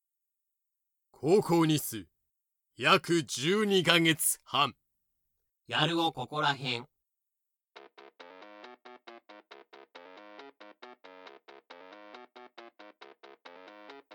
第12話おまけ。最近出番のない我々に出番を作るコーナなんとも切ないこのタイトル。ー質問1 9こいつら普通に会話してるけど言葉通じんの？部族ごとに言葉も違うんじゃない？え通じないけど。もし友人が欲しかったらあのー、野郎の言ってることわかりますか？No にゃなんあのー、なんとかわかっかもしれねえっす。あああんたの言ってることもギリギリわかるよ。という風になんとか言葉の通じる人を見つけて仲良くなったとか。そして彼らはお互いをシップメイトと呼び合う仲になります。地獄の船旅を生き延びた仲間は家族より信頼できる存在だったそうです。それともう一つ奴隷たちは植民地に着くまでに一生懸命白人の言葉を覚えます。えーと This is a pen うんこいつ英語もまともに話せねえのかよ。野蛮だわアフリカ生まれマジ野蛮だわ。しかし悲しいかな。片言英語は現地生まれにバカにされました。質問にキュー。サムとかいうやつなんなの？奴隷なら畑仕事しろよ。何をおっしゃるウサギさん。使用人やメイド使いも黒人奴隷の仕事です。子供だから体が弱いからなどなどの理由で肉体労働ができない場合使用人として採用されます。私は死んだ奥様が若い頃からお屋敷に仕えてるんだ。水銀とお嬢様の使命を変えたのも私だよ。こういう人は奴隷階級にもかかわらず家の中でも一目置かれる存在だったらしいですよ。白人の使用人を監視する役割まで負ったとか。こらあんた若いのに何サボってるんだい？えすすいません。質問3 9逃亡奴隷？ジャマイカとか島じゃん。海に囲まれてて逃げ場がなくない？小娘貴様ジャマイカの恐ろしさを知らないな。今のジャマイカのことは分かりませんがこの時代のジャマイカの地理は山山熱帯雨林山町熱帯雨林山山もうこんな感じなんてったって島内第一の都市キングストンの真後ろに標高2256メートルのブルーマウンテンがそびえ立ってるんですよ。島自体が天然の要塞みたいなものです。どれぐらい要塞かというとこれくらいです。奴隷が逃げた？報告する暇があったら草の根かき分けて探しなさい。熱帯雨林かき分けてえっちらおっちら登山してまで逃亡奴隷を探しに行くバカがいるわけないでしょうが。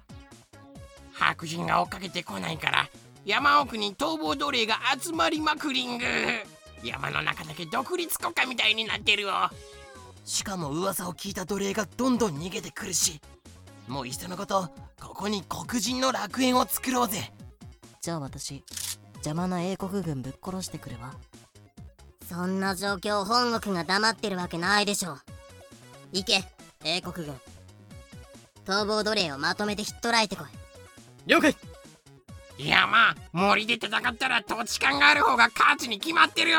長旅ご苦労さん。死ね。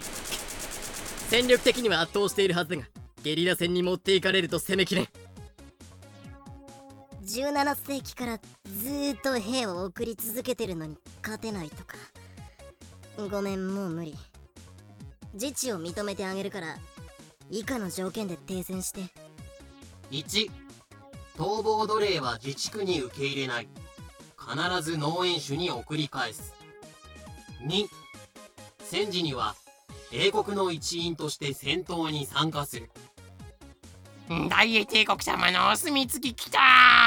これで勝つ。る独立奴隷たちが最終的に第一次マルーン戦争1731年から1740年で自治区を勝ち取る。ジャマイカに独自の黒人文化が花開いたのはこうした自治区の功績が大きい。とまあこんなことが起きちゃうぐらいです。皆さん今日から毎晩寝る前にジャマイカは山ばっか。と10回唱えてから寝てくださいね。ジャマイカは山ばっか。ジャマイカは山ばっか。第12話おまけ。シュ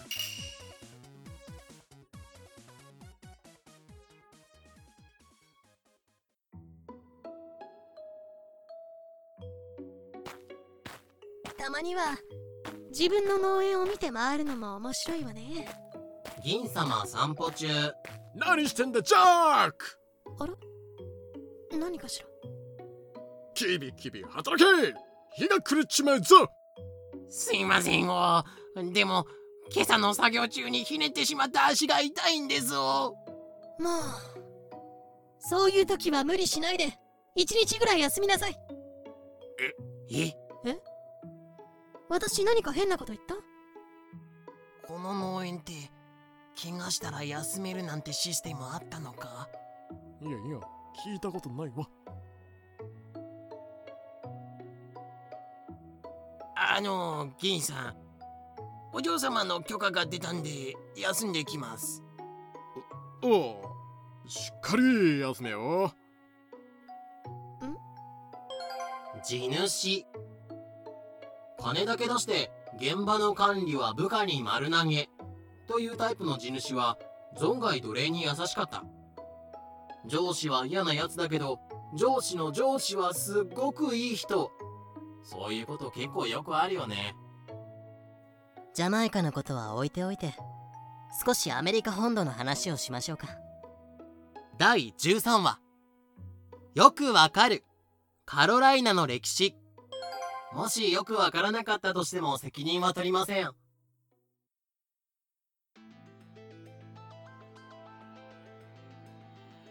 北アメリカ東海岸の営領植民地。1776年にアメリカ13州として独立する13植民地。最南にあるのは営領ジョージア。ジョージアは南に広がるスペイン領との干渉地帯。という意味合いが強くアメリカ13植民地の中で最も人口が少ない地域であった。人口1750年におけるアメリカ13植民地の推定総人口が117万人。ジョージアの人口は5200人。ちなみにジョージアは北海道と九州と四国を足したのと同じぐらいの面積。そのジョージアの北に鎮座するのがカロライナ植民地である。もともとは一つのカロライナだったけど広すぎるから1712年に南北に分かれたの。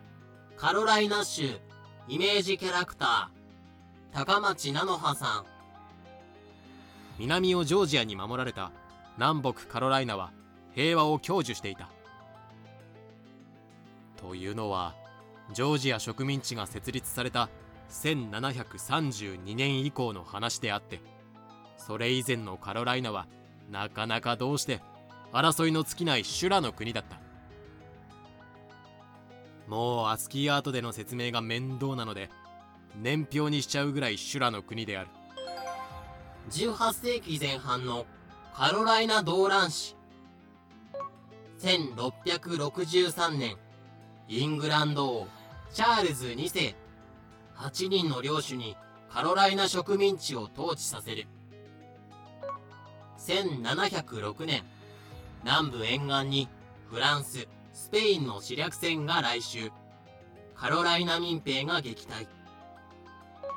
1711年北部でタスカローラ・インディアン戦争。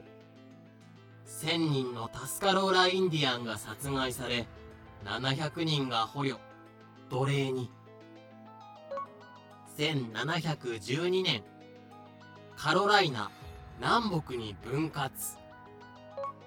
1715年サウスカロライナでヤマシー・インディアン戦争勃発。インディアン複数部族と植民地人の全面戦争。各部族を撃退追放もしくは平和同盟を結ぶことで公庫の憂いを断ちフロリダ侵略への地盤を固める。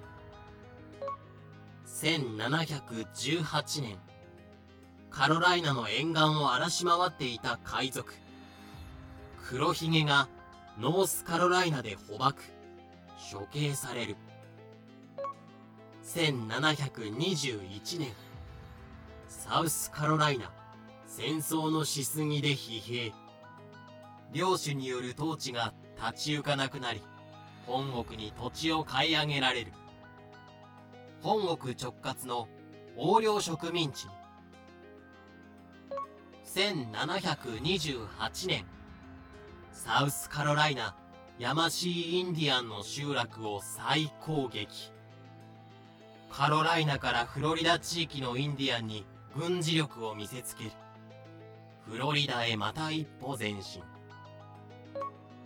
1729年まさかのノースカロライナも疲弊統治が立ち行かなくなる。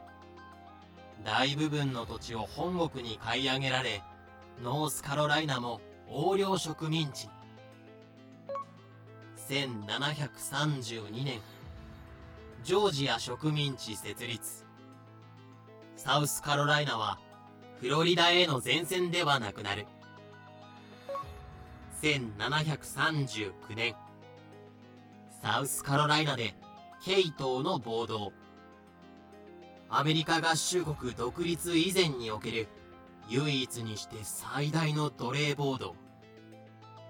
三方を敵に囲まれた地獄の立地が全ての原因なのだが西肥沃な大地が広がるから大農園を建設しまくり南対スペインに備えて地盤固め。西と南で先住民と喧嘩になるよ。東沿岸の首都。チャールズタウンは植民地で5本の指に入る大都市。沿岸部にシラク船と海賊がいっぱい来るよ。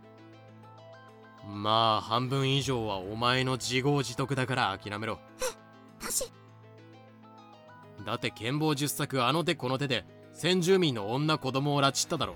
マ ジで男でも全員で払ってやがれインディアンテラバカス。白人じゃ白人が来たぞ。先住民の娘さん。しかもその後彼女たちを奴隷として売っ払っただろそりゃ先住民も切れる。おい顔を背けるな。だって農地が広すぎて労働力が足りなさすぎるんだもんサウスカロライナだけで北海道と同じ広さなんだよ。あ開き直りやがった。ともかくピチカ号一行はそんな土地にやってきたわけなのだが。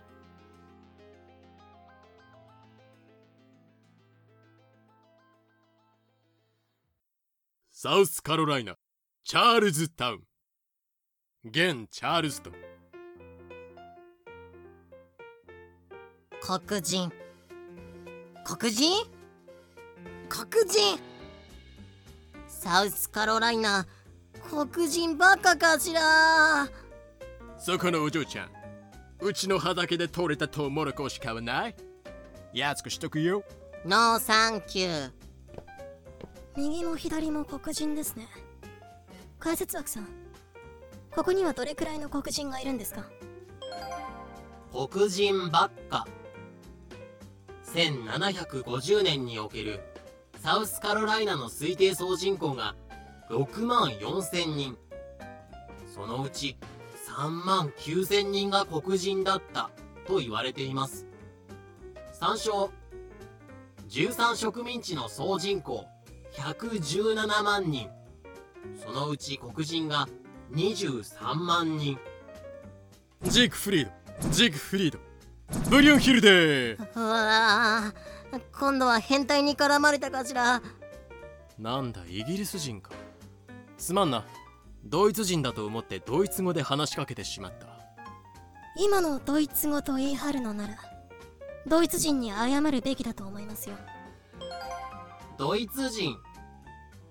北アメリカ植民地に渡った白人の大半は英国系だがアイルランド系やスイスドイツ系なんかも相当数が入植している。まったく変なベクトルに活気がある街ね。とりあえず一旦ピチカー号に帰りましょうよ。そうね。なんかこの街疲れるし。ところでなんであなたはこんなところにいるのかしら？例のごとく上陸一番乗りと言って飛び出した船長を必死に追いかけてきてあげたんでしょうが。チャールズタウン港。船長は腐っても船長なんですから。勝手に一人でどこかに行くのはやめてくださいね。はいはい。分かって。やられた。あ？結局お金が目当てだったのね。友情も信頼も上辺だけだったんだわ。ちょ看本長？何があったんですか？そんなヒルドラみたいなセリフを吐いちゃって。ああサーニャ。私のことをなじってけなしてそして罵倒しながら踏んでくれる。船長もお願いします。強めに踏んでください。ややめて。そっちの趣味はないかしら？そうはいきません。だって船員に逃げられたんですよ。逃げ？え？でかった？そのまんまの意味ですってば。頼れるさすが兄弟も縁の下の力持ち棒人間さんもうざキャラの出っていうなもらでっていうあと割とどうでもいいけどキャプテンホムホムも。最近出番がないので船を降ります。みんな船からいなくなっちゃったんですよ。アメリカじゃよくあることだ。いちいちわめくんじゃない。親方そりゃそうなんですけど。ねあああるわえよ。一体どういうこと？みんなアメリカンドリームを求めてどっか行っちゃったってこと？そんなわけがないだろうが逃げたのはみんな船に乗る以外脳がない奴らだぞ。これは船乗りのちょっとしたテクニックなんだがある程度栄えた都市に寄港したら隙をついて船を脱走するんだ。そういう町には他の船から逃げ出してきた輩が必ずいる。ピッチカー号から逃げてきました。私はスイドリー号から。そしたら船を入れ替わる。ピッチカー号船長さんよ。船員に逃げられたんだって？困ってるなら私が船に乗ってやろうか？その代わりお給金はアメリカイギリス間で法外な値段ポンドな。あなたがスイドリー号の船長さんね。困ってるならその船を私によこしなさい。街中の船乗りが揃って無茶な要求をしてくるから船長たちは法外な要求を飲まざるを得ない。ぐぬぬ船を動かすためには法外な金額ポンドもやむなしかしら。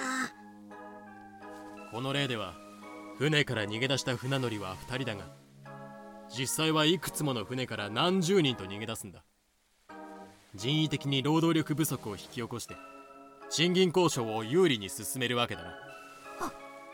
ほらしまったその手があったか。的な顔するな。でどうだい船長さん？私を法外な金額で雇わないか？ああなた本当にいたんだ。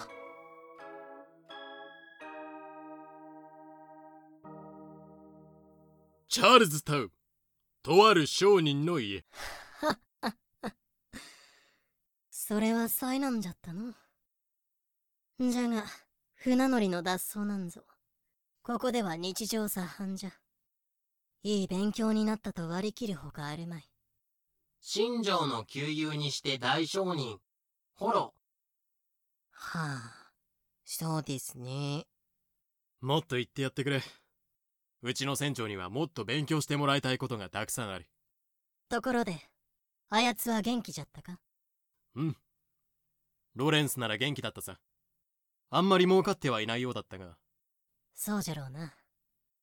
旗から見ててもカリブの営業植民地はもうダメでありんす。これからは北アメリカの時代になるぞ。という内容の手紙を何度も送っておるのにあやつはどうも。まだジャマイカに未練があるらしくての。ああ見えて頑固なやつだからな。あいつも。ところでホロさん。うちの船に残っている奴隷のことなんだけど。おうそうじゃったそうじゃった。なに？そう不安な顔するでない。サウスカロライナガゼットにでも広告を出して適当にちゃっちゃと売るだけじゃ。ここでは奴隷が売れ残ることなんかありんせんサウスカロライナガゼット。1732年から発行されているサウスカロライナの現地新聞。サウスカロライナガゼット。で Google 画像検索すると当時の奴隷関連記事が見られる。絵入りな上にフォントもでかいので英語が苦手な人でも読めます。興味があればぜひ。3日後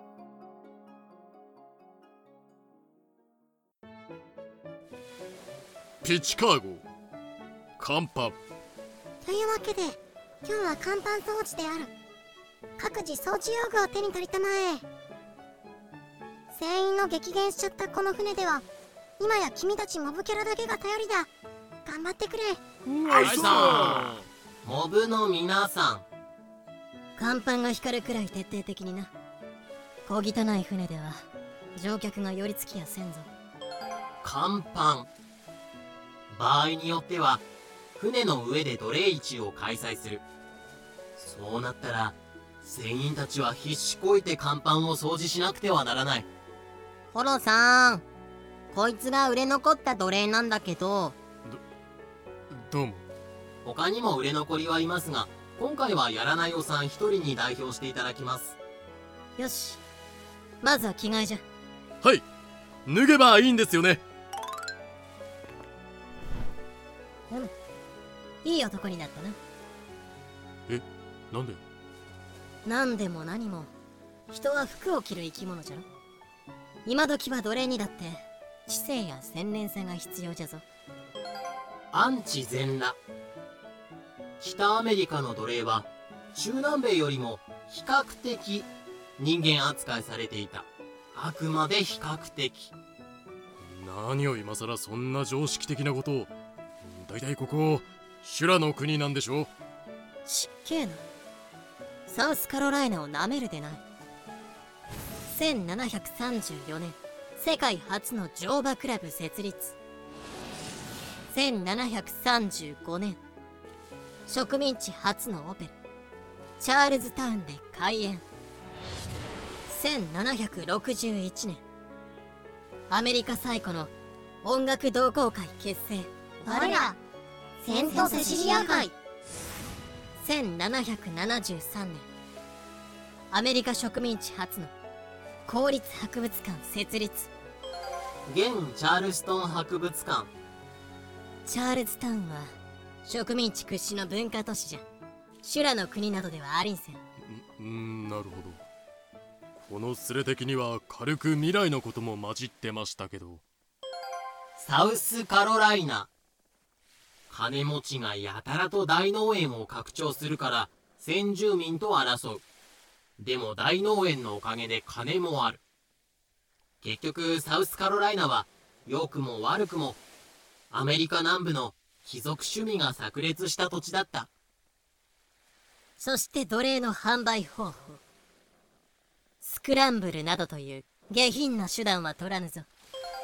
スクランブル第11話参照。それでは皆様5ポンドからでありんす。6ポンド。7ポンド5シリング。えい俺は10ポンド出すぞ。競売方式。だと？アンチ野蛮。北アメリカの奴隷は中南米よりも比較的文化的な売られ方をする。うん10ポンドか。さすがにそこまではね。よし。貴様は今日からうちのもんだ。黙ってついてこい。うわ売れちゃったよ俺。んでもスクランブル方式と違ってドラマ性が全然ね。とうとう売れたわね。おめでというや別にめでたかないですけど。それにしても取引はポンドなのね確か北アメリカ植民地には現地発行のドルがあったと思ったけれど。あんなもの。各植民地が好き勝手にすりまくったおかげで今やただの紙くずじゃ。何の価値もありんせん紙くず1751年に本国が各植民地の勝手な紙幣発行を禁止したほど。米ドルもよくここまでのし上がったものだな。基本的に取引は本国の A ポンドじゃ。がポンドは流れてくる量が少なくての。この辺りじゃスペインドルまで使われとる。アミゴアミゴ通りすがりのメキシカン。スペインドル。中南米のスペイン領植民地で使われていた貨幣しかも最近はスペインドルまでが入ってこなくなって。すいません。現金がないんで米でもいいですか？もちろんでありんす。どうも。と見ての通り米やタバコが通貨代わり。というありさまじゃ。へえ。ロンドン子からしたら十分修羅の国なんだけどその言葉を口に出さず静かに飲み込むカナリアであった。続く。航海の記録。現在地サウスカロライナチャールズタウン。航行日数約13ヶ月。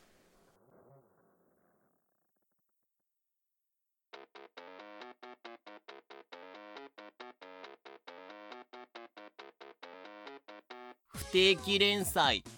解説コーナ今回は本編でのホロさんの発言。そうじゃろうな。旗から見ててもカリブの営業植民地はもうダメであり。についてちょっぴり解説しちゃうよ。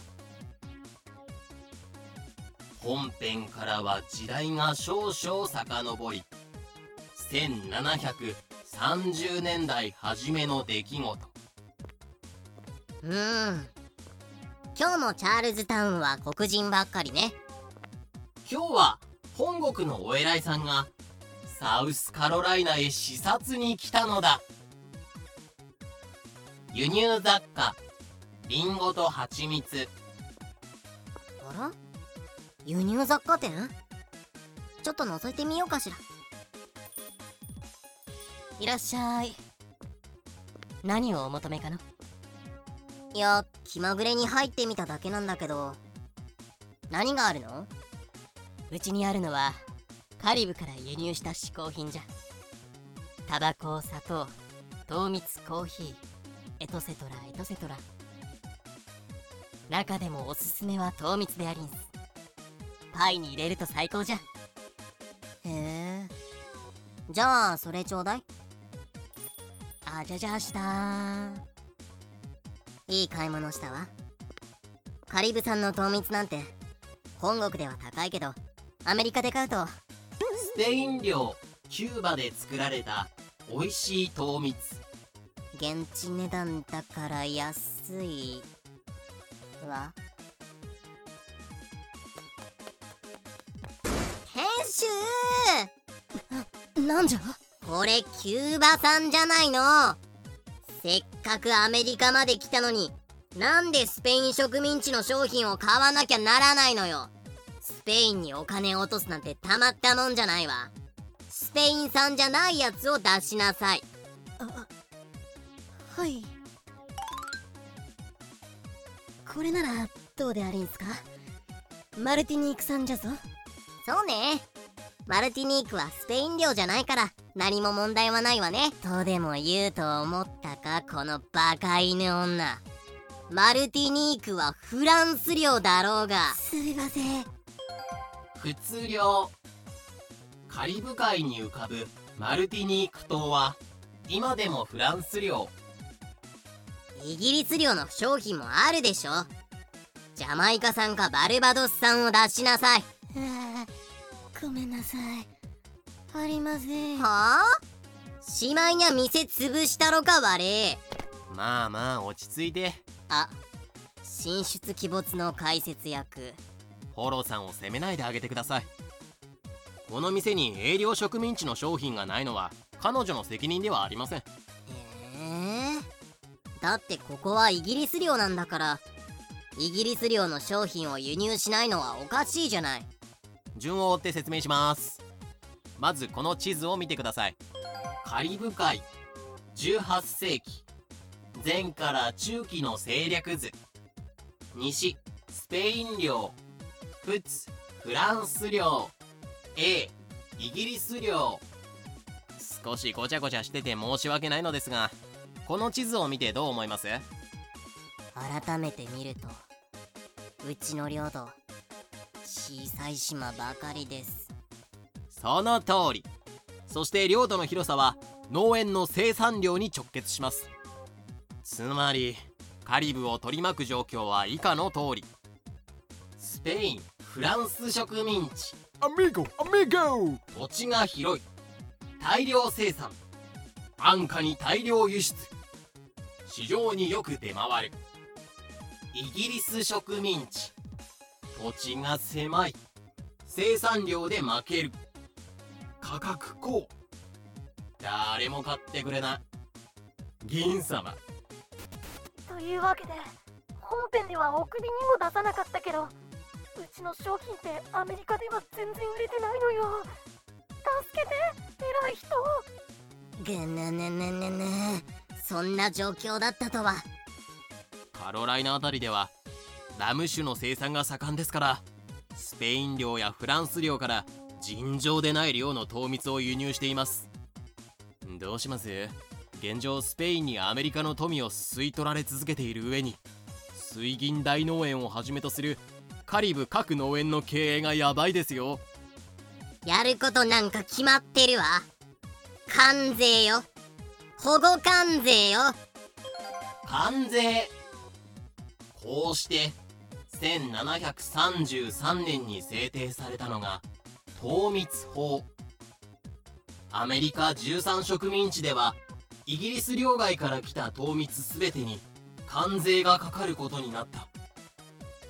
金額は糖蜜1ガロン3.8リットルにつき6ペンス。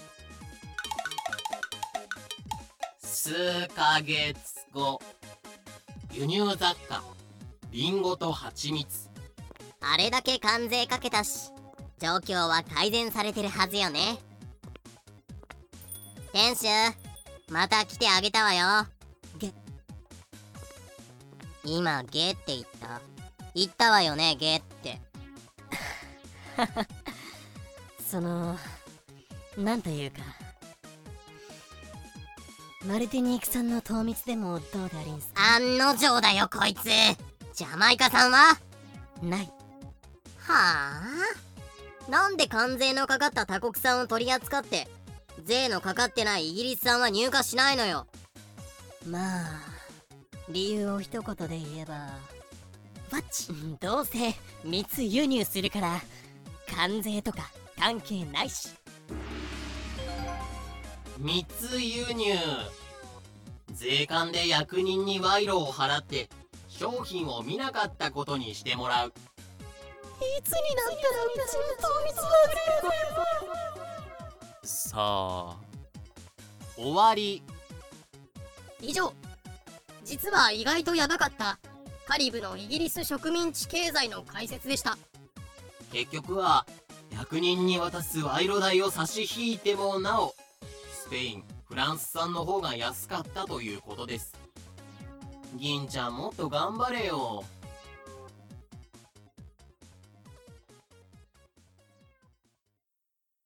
ホロの邸宅。食堂。どれ？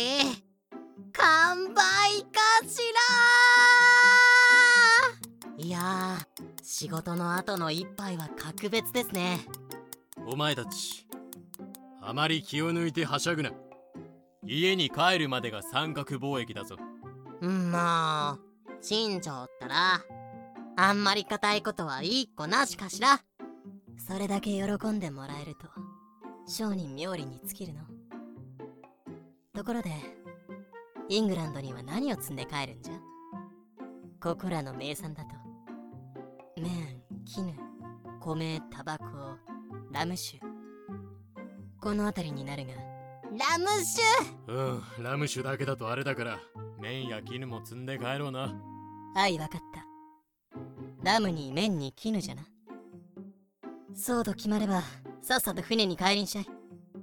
飯なんぞ食うとる場合ではないぞ。へえそんなに慌てなくても。何を言う。三角貿易も終盤じゃ。荷積みをして出港準備を終えたら気づけばあっという間にイングランドじゃぞ。帰り偏西風に乗れるので来る時よりはるかに楽。奴隷がいなくなった分食料事情衛生事情もかなり良い。今回は俺が主人公だって。悪い冗談はよせよ。えマジなの？いやそんないきなり言われても困るっていうか。第14回。やらないよの大冒険サウスカロライナのとあるお屋敷。む着いたか。降りるぞ。はい。おい業者。そこで待っとっけ。わかりました。ここがお前の新しい家だ。入るぞ。はい。奥さんこんにちは。あらこんにちは。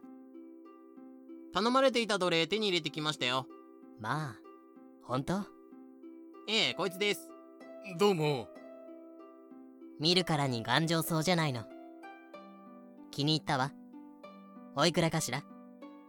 では手数料込みで12ポンド。ええおまけして11ポンド5シリングで結構です。えー、っと11ポンドと5シリング。はいどうぞ。へい確かにちょうどいただきました。これがその男の権利書です。お納めください。ではまたご縁があればよろしくお願いします。じゃあ私はこれで失礼させていただきます。次はスミスさんとこの農園だ。へい。あの方は奴隷のバイヤーでね町まで出られない私たちに代わって奴隷を買い付けてきてくれるのよ。へえそうなんですか。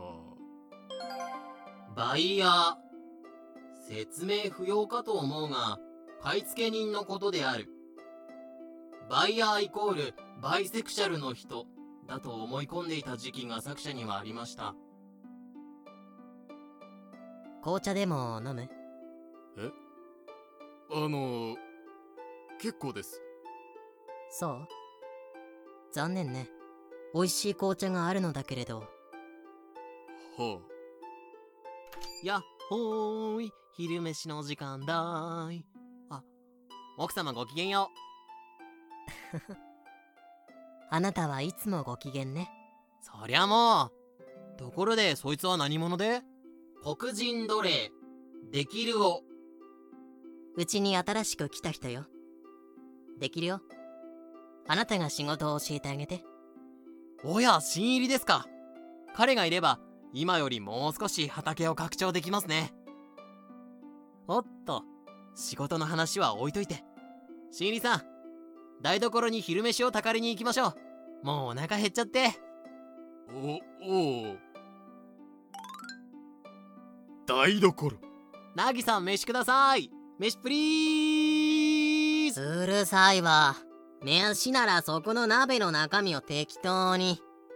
ってそっちのノッポは誰じゃ？はじめまして。この人黒人じゃないけど白人でもない。じゃあ勝手にいただきますよ。それと彼は新入りのあれ名前聞きましたっけ？やらないようだ。新入りのやらないよさんですほらほらあなたも食べて食べて。おう。どうした？食わんのか？インディアンの作った飯は食えんか？いやそういうつもりじゃ。っていうかインディアンって何？白人がここに来る前からここいらに住んでた人たちのことですよ。ナギさんもその一人なんです。無駄に態度は大きいですけど所詮僕たちと同じ奴隷階級ですから別に遠慮はいりませんよ。態度がでかいのはお前も同じじゃ。インディアン。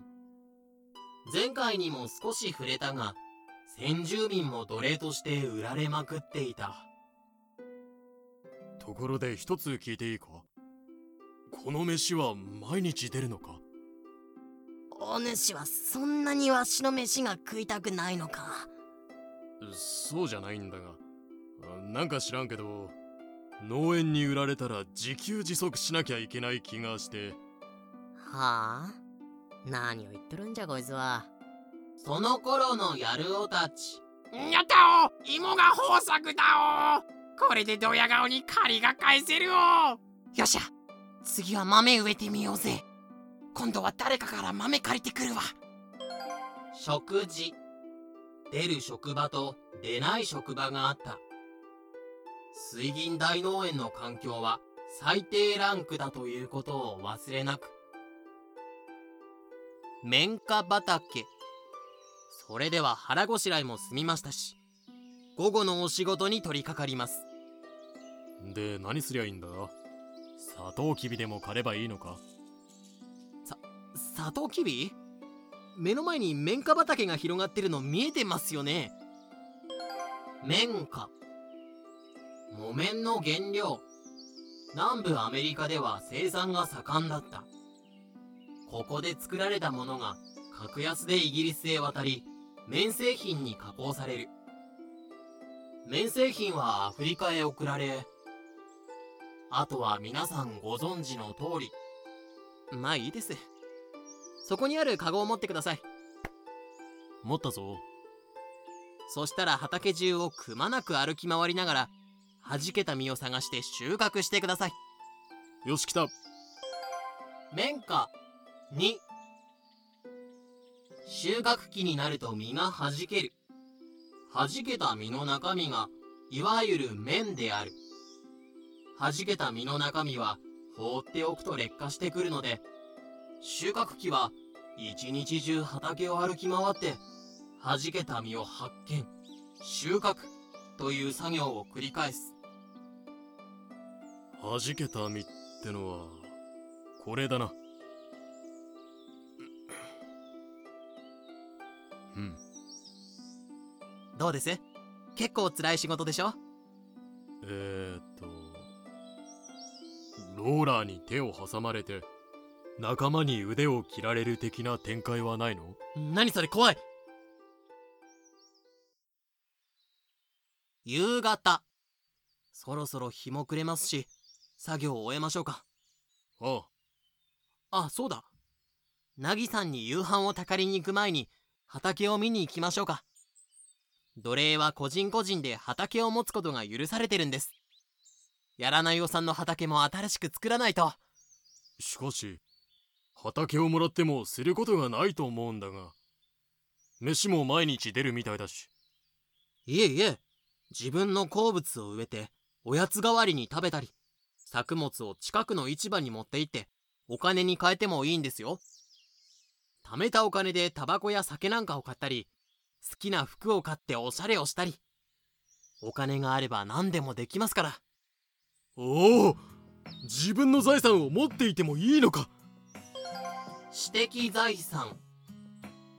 特に女性奴隷はおしゃれに気を使い女主人のお触れなどをもらってきたのだとか。それにお金を貯めるともう一ついいことがあるのよ。おや奥様こんなところに。あなたが売られた値段。つまり10ポンドを支払えばあなたは自分の権利書を買い戻すことができるの。つまりお金さえ貯めれば合法的に奴隷身分からおさらばできるんです。権利書の買い戻し。このようなシステムは往々にして機能していなかった。お本当か？え？あなたの権利書にその旨がしっかりと明記されていたわ。奴隷の身からしたら10ポンドは大金だと思うけど決して不可能な数字ではないのだわ頑張りなさい。よよし。明日から必死に働くぞ。その前に夕飯を食べに行きましょう。腹が減っては戦はできませんよ。そうだな。よーし。食えるだけ食うぞ。あんまり食べ過ぎてお腹を壊さないようになさい。はは。確かにその通りですね。はは。こりゃ一本取られたなこうして今日も平和に一日が終わりました。頑張れやらないよ。きっと君には明るい未来が待ってるぞ。次回もまた見てくれよな。絶対に見るのだわ。第14話やらないよの大冒険。終わり。公開の記録。現在地サウスカロライナチャールズタウン高校日数。約13ヶ月。ちょいちょい待て待て待て。ここから解説コーナなんだこの茶番劇は。NHK 教育の子供向け番組か。ここは人がゴミくずのように扱われるスレだろうが。ほのぼのした感じで話終わらせてんじゃねえよ。あのどなた？俺が誰かなんてのはこの際どうでもいい。黙ってこいつを見なよ子猫ちゃんはーオリジナル DVD 水銀大農園の日常。DVD 視聴中。誰か誰か斧持ってこい。腕切らねえと全身が巻き込まれるぞ。ああ許せ決めよう。大丈夫。だ人を思いにやってくれ。これはひどい。可愛い子ぶるねクソビッチお前も裏では水銀大農園みたいに非人道的なことやってんだろ待つのだわ。我が家の奴隷たちは給料こそ払ってないけれどきちんと人間扱いされているのだわ。ああ本当か。証明できんのか。証明も何も。加工工場まで備えた水銀大農園と違ってうちは障子主に毛が生えただけのケチな面農家よ。うーん。で奴隷を10人抱えることもできないような規模の農園なの。奴隷を使い捨てできるほどの金銭的余裕がないのだわ。多くの障子主や零細農家はきちんと奴隷の健康管理をして長く働いてもらえるように気を使っているのだわ。ああ嘘じゃねえだろうな。本当のことです。じゃあ次だ。お前ら黒人どころか先住民まで奴隷にしてるけどそれに関しての言い訳は？だってここサウスカロライナだもの。サウスカロライナ。奴隷商人が地元で力を持っちゃって大佐とかになっちゃって民兵を指揮して先住民と戦って捕虜にした先住民は俺が責任持って売るぜ！ヒャッハしちゃうような土地だもの。理由になってない気もするがまあ今日はこんくらいで勘弁したるわ。どうも。てことで次回は最終回。かっこ予定。それではまた次回。続く。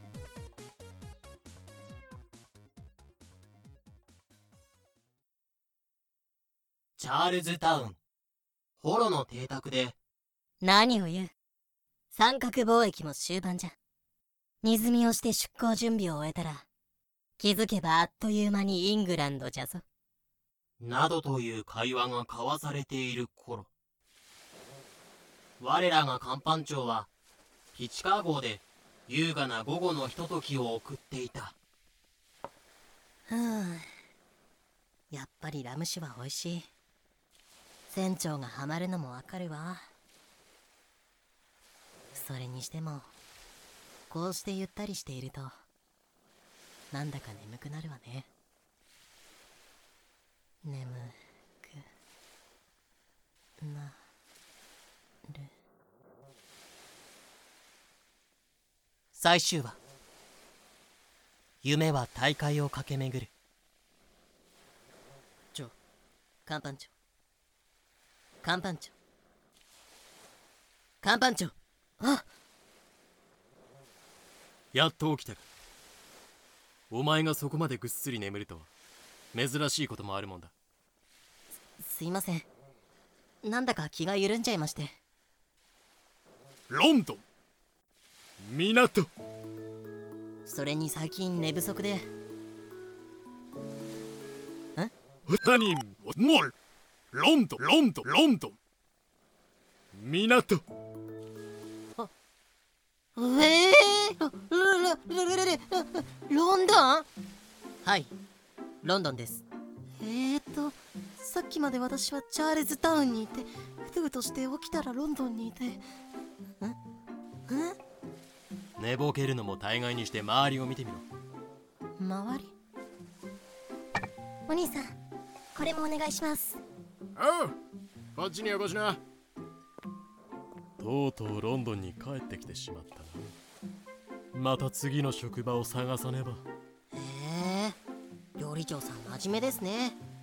しばらくは丘でゆっくり休めばいいのに。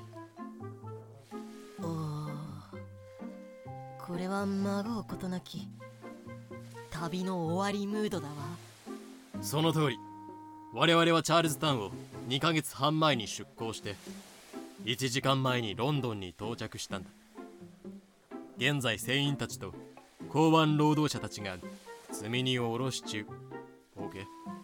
なあノットオーケー2ヶ月前のチャールズタウン。地球は丸くて人類は皆兄弟。ベントラーベントラー。レティクル座の皆さん応答願います。大宇宙の意志にすがっても事実は揺らぎませんよまさか本当に忘れたのか？この2ヶ月半の後悔を。その具体的には2ヶ月半の間にどんなことがありました？言われれば思い出すかも。まず出航直後にドクターが風邪をこじらせて死にました。事件その1ドクター死亡。後悔の半ばにネットの破れた大砲に引かれ大工長も死んだ。事件その2大工長死亡。あとなんだかんだあって結局雇うことになった。さくら京子って問題児がいたじゃないですか。待ってそれ以上言わなくていいわ。思い出した。開きたくない記憶の扉が開いた。事件その3あのさくらとかいうのうつえな。ボコボコに殴って海に投げ捨てるか書類上は自殺ってことにして。自殺に見せかけて暗殺。船の輪を乱す船員を始末する時の上等手段。というわけで私たちは2ヶ月強の後悔をしてきたの。決して一瞬でワープしたわけじゃないの。画面の向こうの野郎ども。分かったわね。誰に向かって話しかけてるんですか？甲板長の記憶も元に戻ったことだしとりあえずダディカンパニー本社に連絡を。かなかなななんか来た。ってカナのお父様じゃないですか？あ君は確かカナの友人のさシャーベ君？セイバーですそうそうセイビャー君だ。セイバーです。うるさい。君の名前なんかどうでもいい。え？私がピチカーゴ寄港の知らせを受けて飛んできたのは愛するカナが心配だったからだ。それでカナはどうしてるんだい？彼女は元気なんだろうな。ああそれはですね。おいまさか。いえ元気なことは元気なんですよ。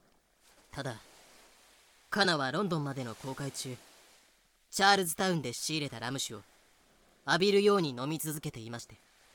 そうなんです。そしてその結果すっかりアルコール中毒に。ええー、やろうだな。あれだけの鮭は待ってかい。シュも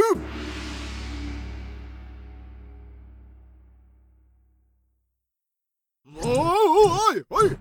終わらないまだ終わらないよ。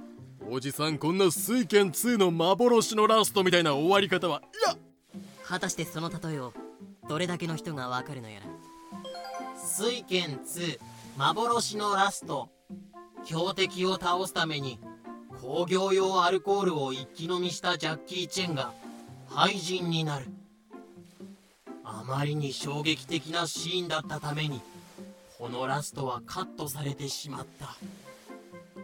大騒ぎすることでもないよ。ただのアルコール依存症だろ。そんなのこの業界じゃ普通普通。わおお父様ってば大物。アル中。酒が水代わりだった船の上ではアル中は珍しくない。好きなだけ酒が飲めた幹部連中には特に多いねえ甲板長いい加減ラム酒も飽きたしそこら辺のバーにでも入って。カナおかえり。は？おお父様？なんだ？今になって気づいたのか？パパさっきから大声で叫びまくってたんだけどな。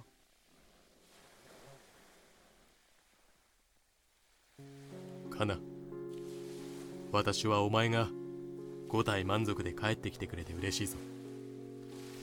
しかも途中で泣いて帰ってくるのではなくきちんと。ああ一年ちょっとぶりに嫌なもん見ちゃったかしら。もう一杯ラム飲んで忘れよう。嫌なことがあった時は酒に限るかしら。あのお父様。おおその顔は。後悔しちゃう。あなたの顔新聞広告で見ましたよ。船長のお父様ですよね。ダディカンパニーの社長さんですよね。うん。ああやっぱり。お父様こちらが決算報告書です。一応ピチカー号はダディカンパニー名義の船ですからこれはお父様に渡しておかないと。決算報告書。どこで何をいくらで買ってそれをどこで売ったかという記録が事細かに記録されている。現場に居合わせなかった出資者投資家に資金の動きを明示するための書類。もちろん最終的な利益を計算するためにも使われる。あのね航海士ちゃん船長のお父様は今気分が優れないから事務的な話は後で。君たちに。はい？君たちに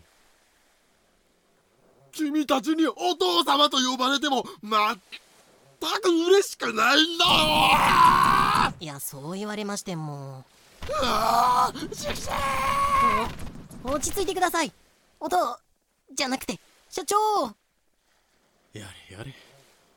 僕たちが命がけで背負っていたものがあの親子の名誉と資産だったと思うと泣けてくるな。冷静な分析はやめてください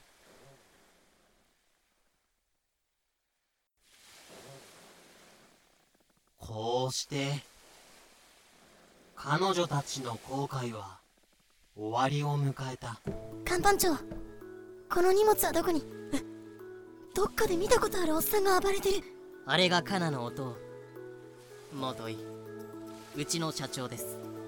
会計の結果無計画なカナリアの航海はそこそこの成功だったことが判明。ほら砂糖とコーヒーをしこ玉持って帰ってきてやったかしら。パリ風コーヒーでも何でも好きなだけ飲めばいいじゃない。それじゃあカナはカナが稼いだ金で酒場に行ってくるから。さすがにパパ一人では飲みきれないから売って金に換えるぞ。そんでもってお前今日から禁酒な。ピチカー号に出資した投資者たちには出資額の150%が配当されたピチカー号に投資した資本家のお兄さん。いながらにして数百ポンドの儲けだ。一般労働者の年給が約15ポンド。配当金。プラスになって帰ってくる確率はだいたい5割。めちゃめちゃ運が良ければ投資金が3倍になって帰ってくるが船が沈めばリターンはゼロ。実質的な船長を務めた新庄にも十数ヶ月分の給料とは別に200ポンドの配当。船乗りにも飽きたしこの200ポンドで新しい商売でも始めてみるかな。そして乾杯。ロンドン。港近くの酒場みんなじゃんじゃん飲んでね。今日は航海士ちゃんのおごりだから。ええ？皆さん給料出たばっかりですよね。お金持ってますよね。ええ？だって航海士様ほどのお給料はもらってないし。よ航海士様。さすが親方に次ぐ高級鳥。そしておかわりです。セイバーさん手加減してあげないと航海士さんが破産しちゃいますよ。あ私がおごるという事実はもう揺らがないんですね。いいじゃない。お金なくなったらまたどっかの船に乗り込んで大西洋をぐるっと一周すればいいんだし。まあいいですけどね。実際結構もらっちゃったし。結果から言えば黒字航海でしたから。お手当もなかなかの金額でしたね。これだけあれば当分はニート暮らしができるってもんです。しばらくは飲んで寝て飲んで寝て。しまいには飲んで寝る。船乗り人生最高。お二人ともすぐまた船に乗って真面目に働くという選択肢はないんですか？今回のお給金は貯金するとか何かに投資するとかして。ないないないないない。貯金とか。ナイスジョーク。投資。それはできる女アピールですか？男に10ポンド貢がれたら20ポンドにして返しちゃうタイプですか？うっつ船乗りの金遣い。次の航海では死ぬかもしれない。金を全部使い切ってから次の航海に出よう。という思想の持ち主が多かったらしい。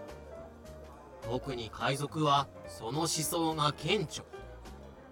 17世紀の海賊黄金時代に一番儲かった商売は海賊向けの酒場だった。とか。でもサーニャさん真面目な話。船乗り人生の泥沼にはまってしまうと商売替えは難しいですから。航海術も帆の張り方も丘の上じゃ不必要技能ですしそれに一度でも海の生活を覚えちゃうと丘での平和な生活は退屈で仕方ないわよ。いらっしゃいませ。海軍から来ました。海軍から来ました。海軍から来ました。にゃ英国海軍の御用改めである。ーはい。少佐おお貴様はいつぞやのもやしっこじゃないか。えーとさあサンデル藤岡サーニャ・ウラジミーノブナリトビャクです。あら。あなたもイングランドに帰ってらしたんですね。その説はお世話になりましたこんなところで会うなんて奇遇ですね。うん。酒盛り具合から見てあなたたちも見事に大西洋を一周したと見える。お互い無事で何よりだ。あの軍人さん。結局御用改めというのは一体？おおそうだった。忘れていたぞ。最近ヨーロッパ大陸の情勢がきな臭くてな。兵力増強のために若い船乗りを徴兵しに来たのだ。はあなるほど。しかしこの酒場に来て正解だった。奴隷反乱を生き延びた強者たちをまとめて確保できたからな。ほう。してその強者とは？もしかしてそれってあのー、なぜ兵士の皆さんは我々を囲んで確保！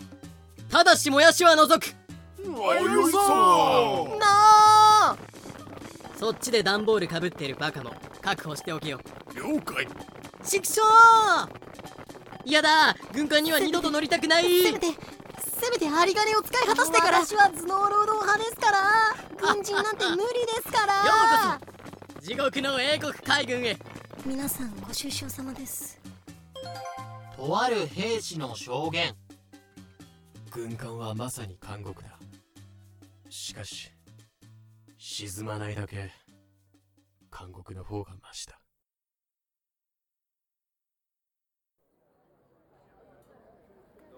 コーヒーと砂糖がヨーロッパの幸福にとって不可欠なものかどうかはわからない。だが世界の2つの大きな地域における不幸の原因となっていることは明確である。すみません。そこのお姉さん。はい。その言葉の通りヨーロッパの三角貿易はアフリカを衰退させアメリカ人を搾取した。先ほど皆さんのお話を盗み聞きさせていただいたのですが大西洋を一周して来られたとかもしかして奴隷貿易帰りですか？はあま確かに奴隷貿易は悪魔の所業であった。やっぱりそうではないかと思っていたんです。おっと申し遅れました。自分は貿易会社を経営しているものです。ほらこの新聞広告に載ってる貿易会社ですよ。植民地支配は重商主義の暗黒面でもあった。しかし全てのヨーロッパ人が安楽に金を稼いでいたかというとそういうわけでもなく。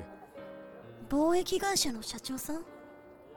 そんな方が私に何のご用ですか？よくぞ聞いてくれました。多くの人間が命を落とし多くの人間が命を落としたのだ。それでもなお彼らは夢を求めて大会に繰り出す。我が社も時代の流れに乗って奴隷貿易に力を入れています。何隻もの船をアフリカそしてアメリカに送り込んでいるんですよ。しかし最近は楽して儲けたい投資家の数に対して経験のある船乗りが少なすぎるんです。行く先が地獄であろうとお構いなしだ。そこで奴隷貿易船の船長を務められるだけの経験があるつまりアフリカに行ったことのある船乗りを探しているんです。三角貿易とは一つのヨーロピアンドリームでありもしよろしければ。若者たちの成功譚だったのだから。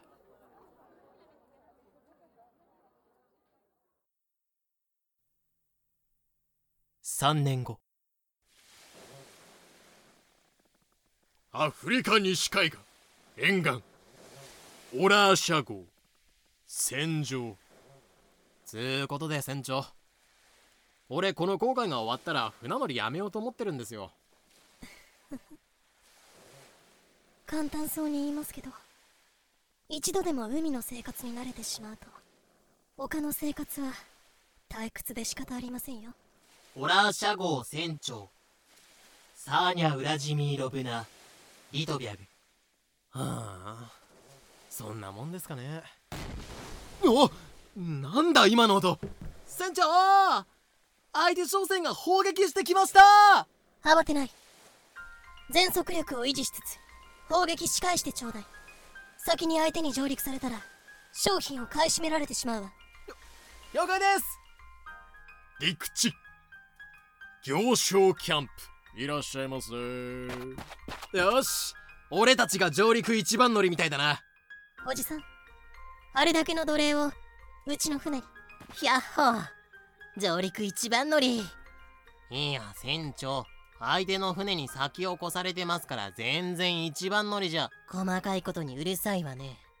ただの様式美でしょ。ありゃ。向こうの船の船長も女船長だったんだな。おいおいあんたら女同士で打ち合ってたのかよ。おっかねえな。はあ。悔しいから相手船長の顔をぶん殴ってやろうかしら。船長落ち着いて。ああ勝手に一人で走っていかないで。なんだ？向こうのやつらやる気か。こらこら。放っておきなさい。あれ？もしかしてあなたサーニャかしら？あなたも船乗りを続けてたのねピチカー号時代と比べたらずいぶんたくましくなったんじゃないかしら。一度でも海の生活になれると。か。もう船長は腐っても船長なんですから。勝手に一人でどこかに行くのは。おいっす。久しぶり。商船船長。キャプテンホムホム。ってお前かよ。やる音カナリアで学べるかもしれない三角貿易の世界。カン。それではバイバイ。また会う日まで。かしら。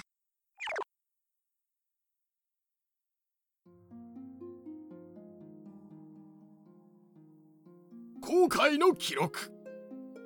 最終到達地。ロンドンへ寄港。総航行日数約16ヶ月。航行ルート。ロンドン。アフリカ西海岸。キングストン。チャールズタウン。ロンドン。乗組員たち。船長。カナリア。荒くれで敬虔なキリスト教徒のアル中として帰還。副船長新庄直江。帰還。船乗りを引退。高級船員。セイバー。用心棒。帰還。強制徴兵で海軍。巴江真美甲板長。帰還。強制徴兵で海軍へ。航海士ちゃん帰還。強制徴兵で海軍へ。川城ニトリ。大工長自己死。愛しき望む。戦意。病死。能神ネウロ料理長。帰還後すぐに他の船水夫蓮病死。さすが兄弟。逃亡。棒人間。逃亡。でっていう逃亡。キャプテンホムホム。逃亡後なんやかんやで成り上がる。ニュックン追放のび太追放安倍さん追放入足奴隷反乱にて死亡黒沢奴隷反乱にて死亡サーニャ帰還水星貿易会社の雇われ船長。八神ライト。ジャマイカにて下船。就職。さくら京子。自殺。妙に勝負強いモブ船員。さりげなく帰還。その他モブ。さりげなく帰還。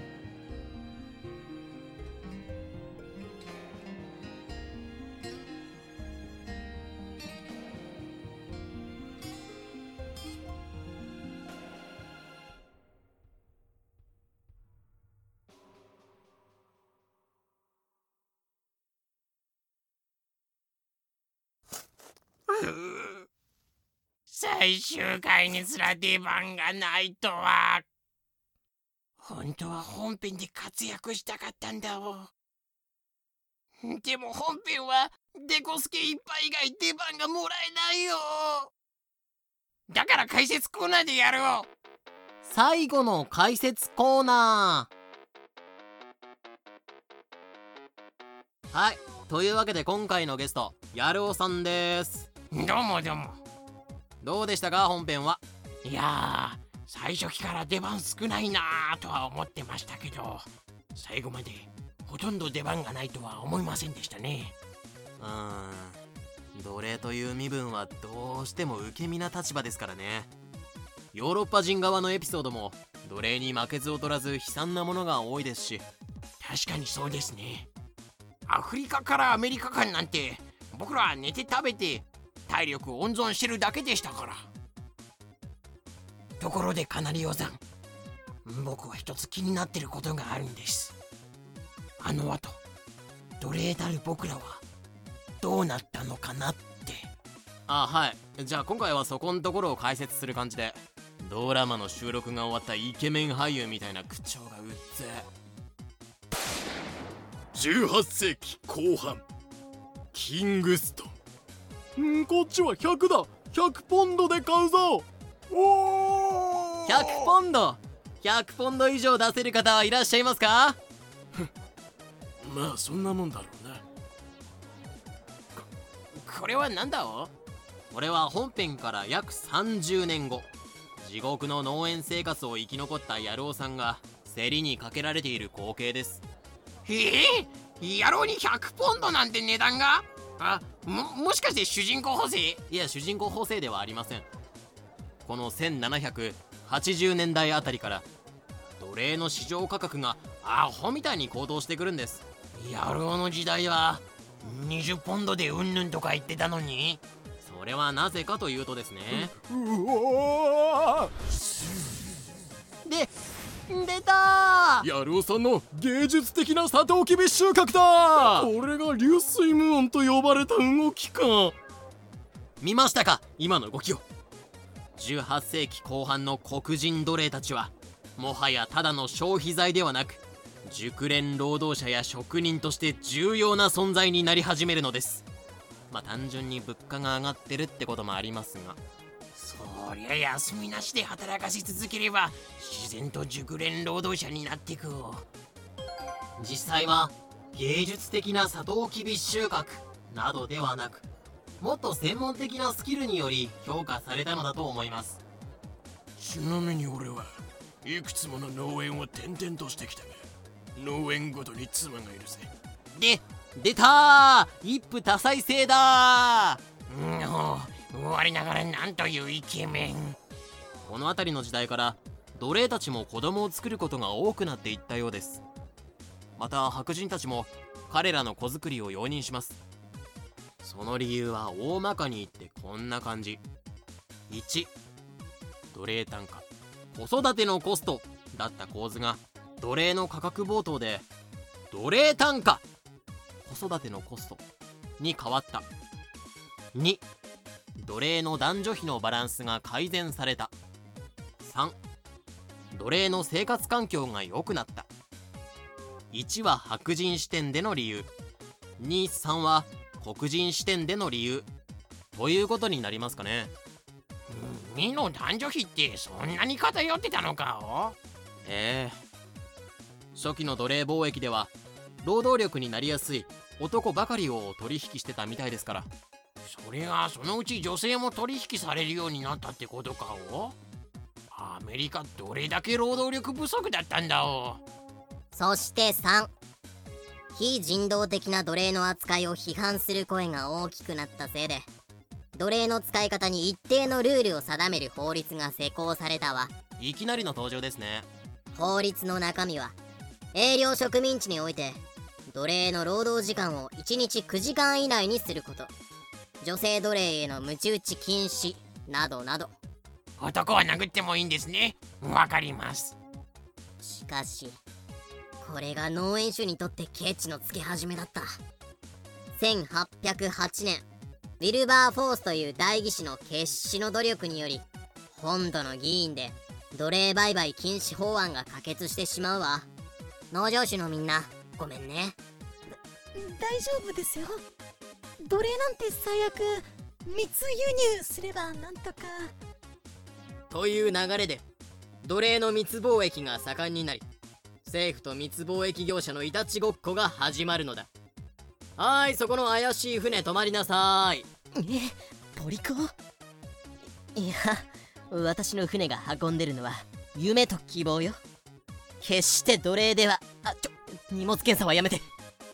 最終的には1833年にイギリス領での奴隷使用そのものが全て禁止されます。青年奴隷は7年の労役の後。6歳以下の奴隷は無条件で解放されました。この時代まで来ると奴隷の値段が高騰しすぎて普通の自由市民を普通のお給料で雇う方が圧倒的に安いという状況だったわ。ついでに言うとアメリカ13州は1776年に独立してるからイギリスさんがどんな法律を作ろうと関係ないのだわ。1865年にリンカーン大統領が南北戦争を制するまでアメリカ合衆国の奴隷制は続くわけだ。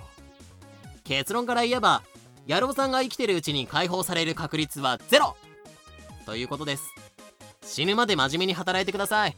ねえ。最後の最後のまとめがそれなのかおこうなったらもうジャマイカ名物の逃亡奴隷の反乱に加担するしか。ああそれならやめた方がいいわよ。最初に自治を勝ち取った逃亡奴隷たちは以後大英帝国のために戦うことを条件として独立したの。言っちゃえば彼らは政府の犬よつまりヤルオさんが大英帝国に反旗を翻すと先輩の逃亡奴隷たちが敵になるという矛盾。さすが大英帝国やることがえげつない。つうわけで野郎諦めろ。それではここらで終わっときますか。解散。お疲れ様。はーいお疲れ様でした。お疲れさん。やろうお疲れ。うおうお疲れ様終わり。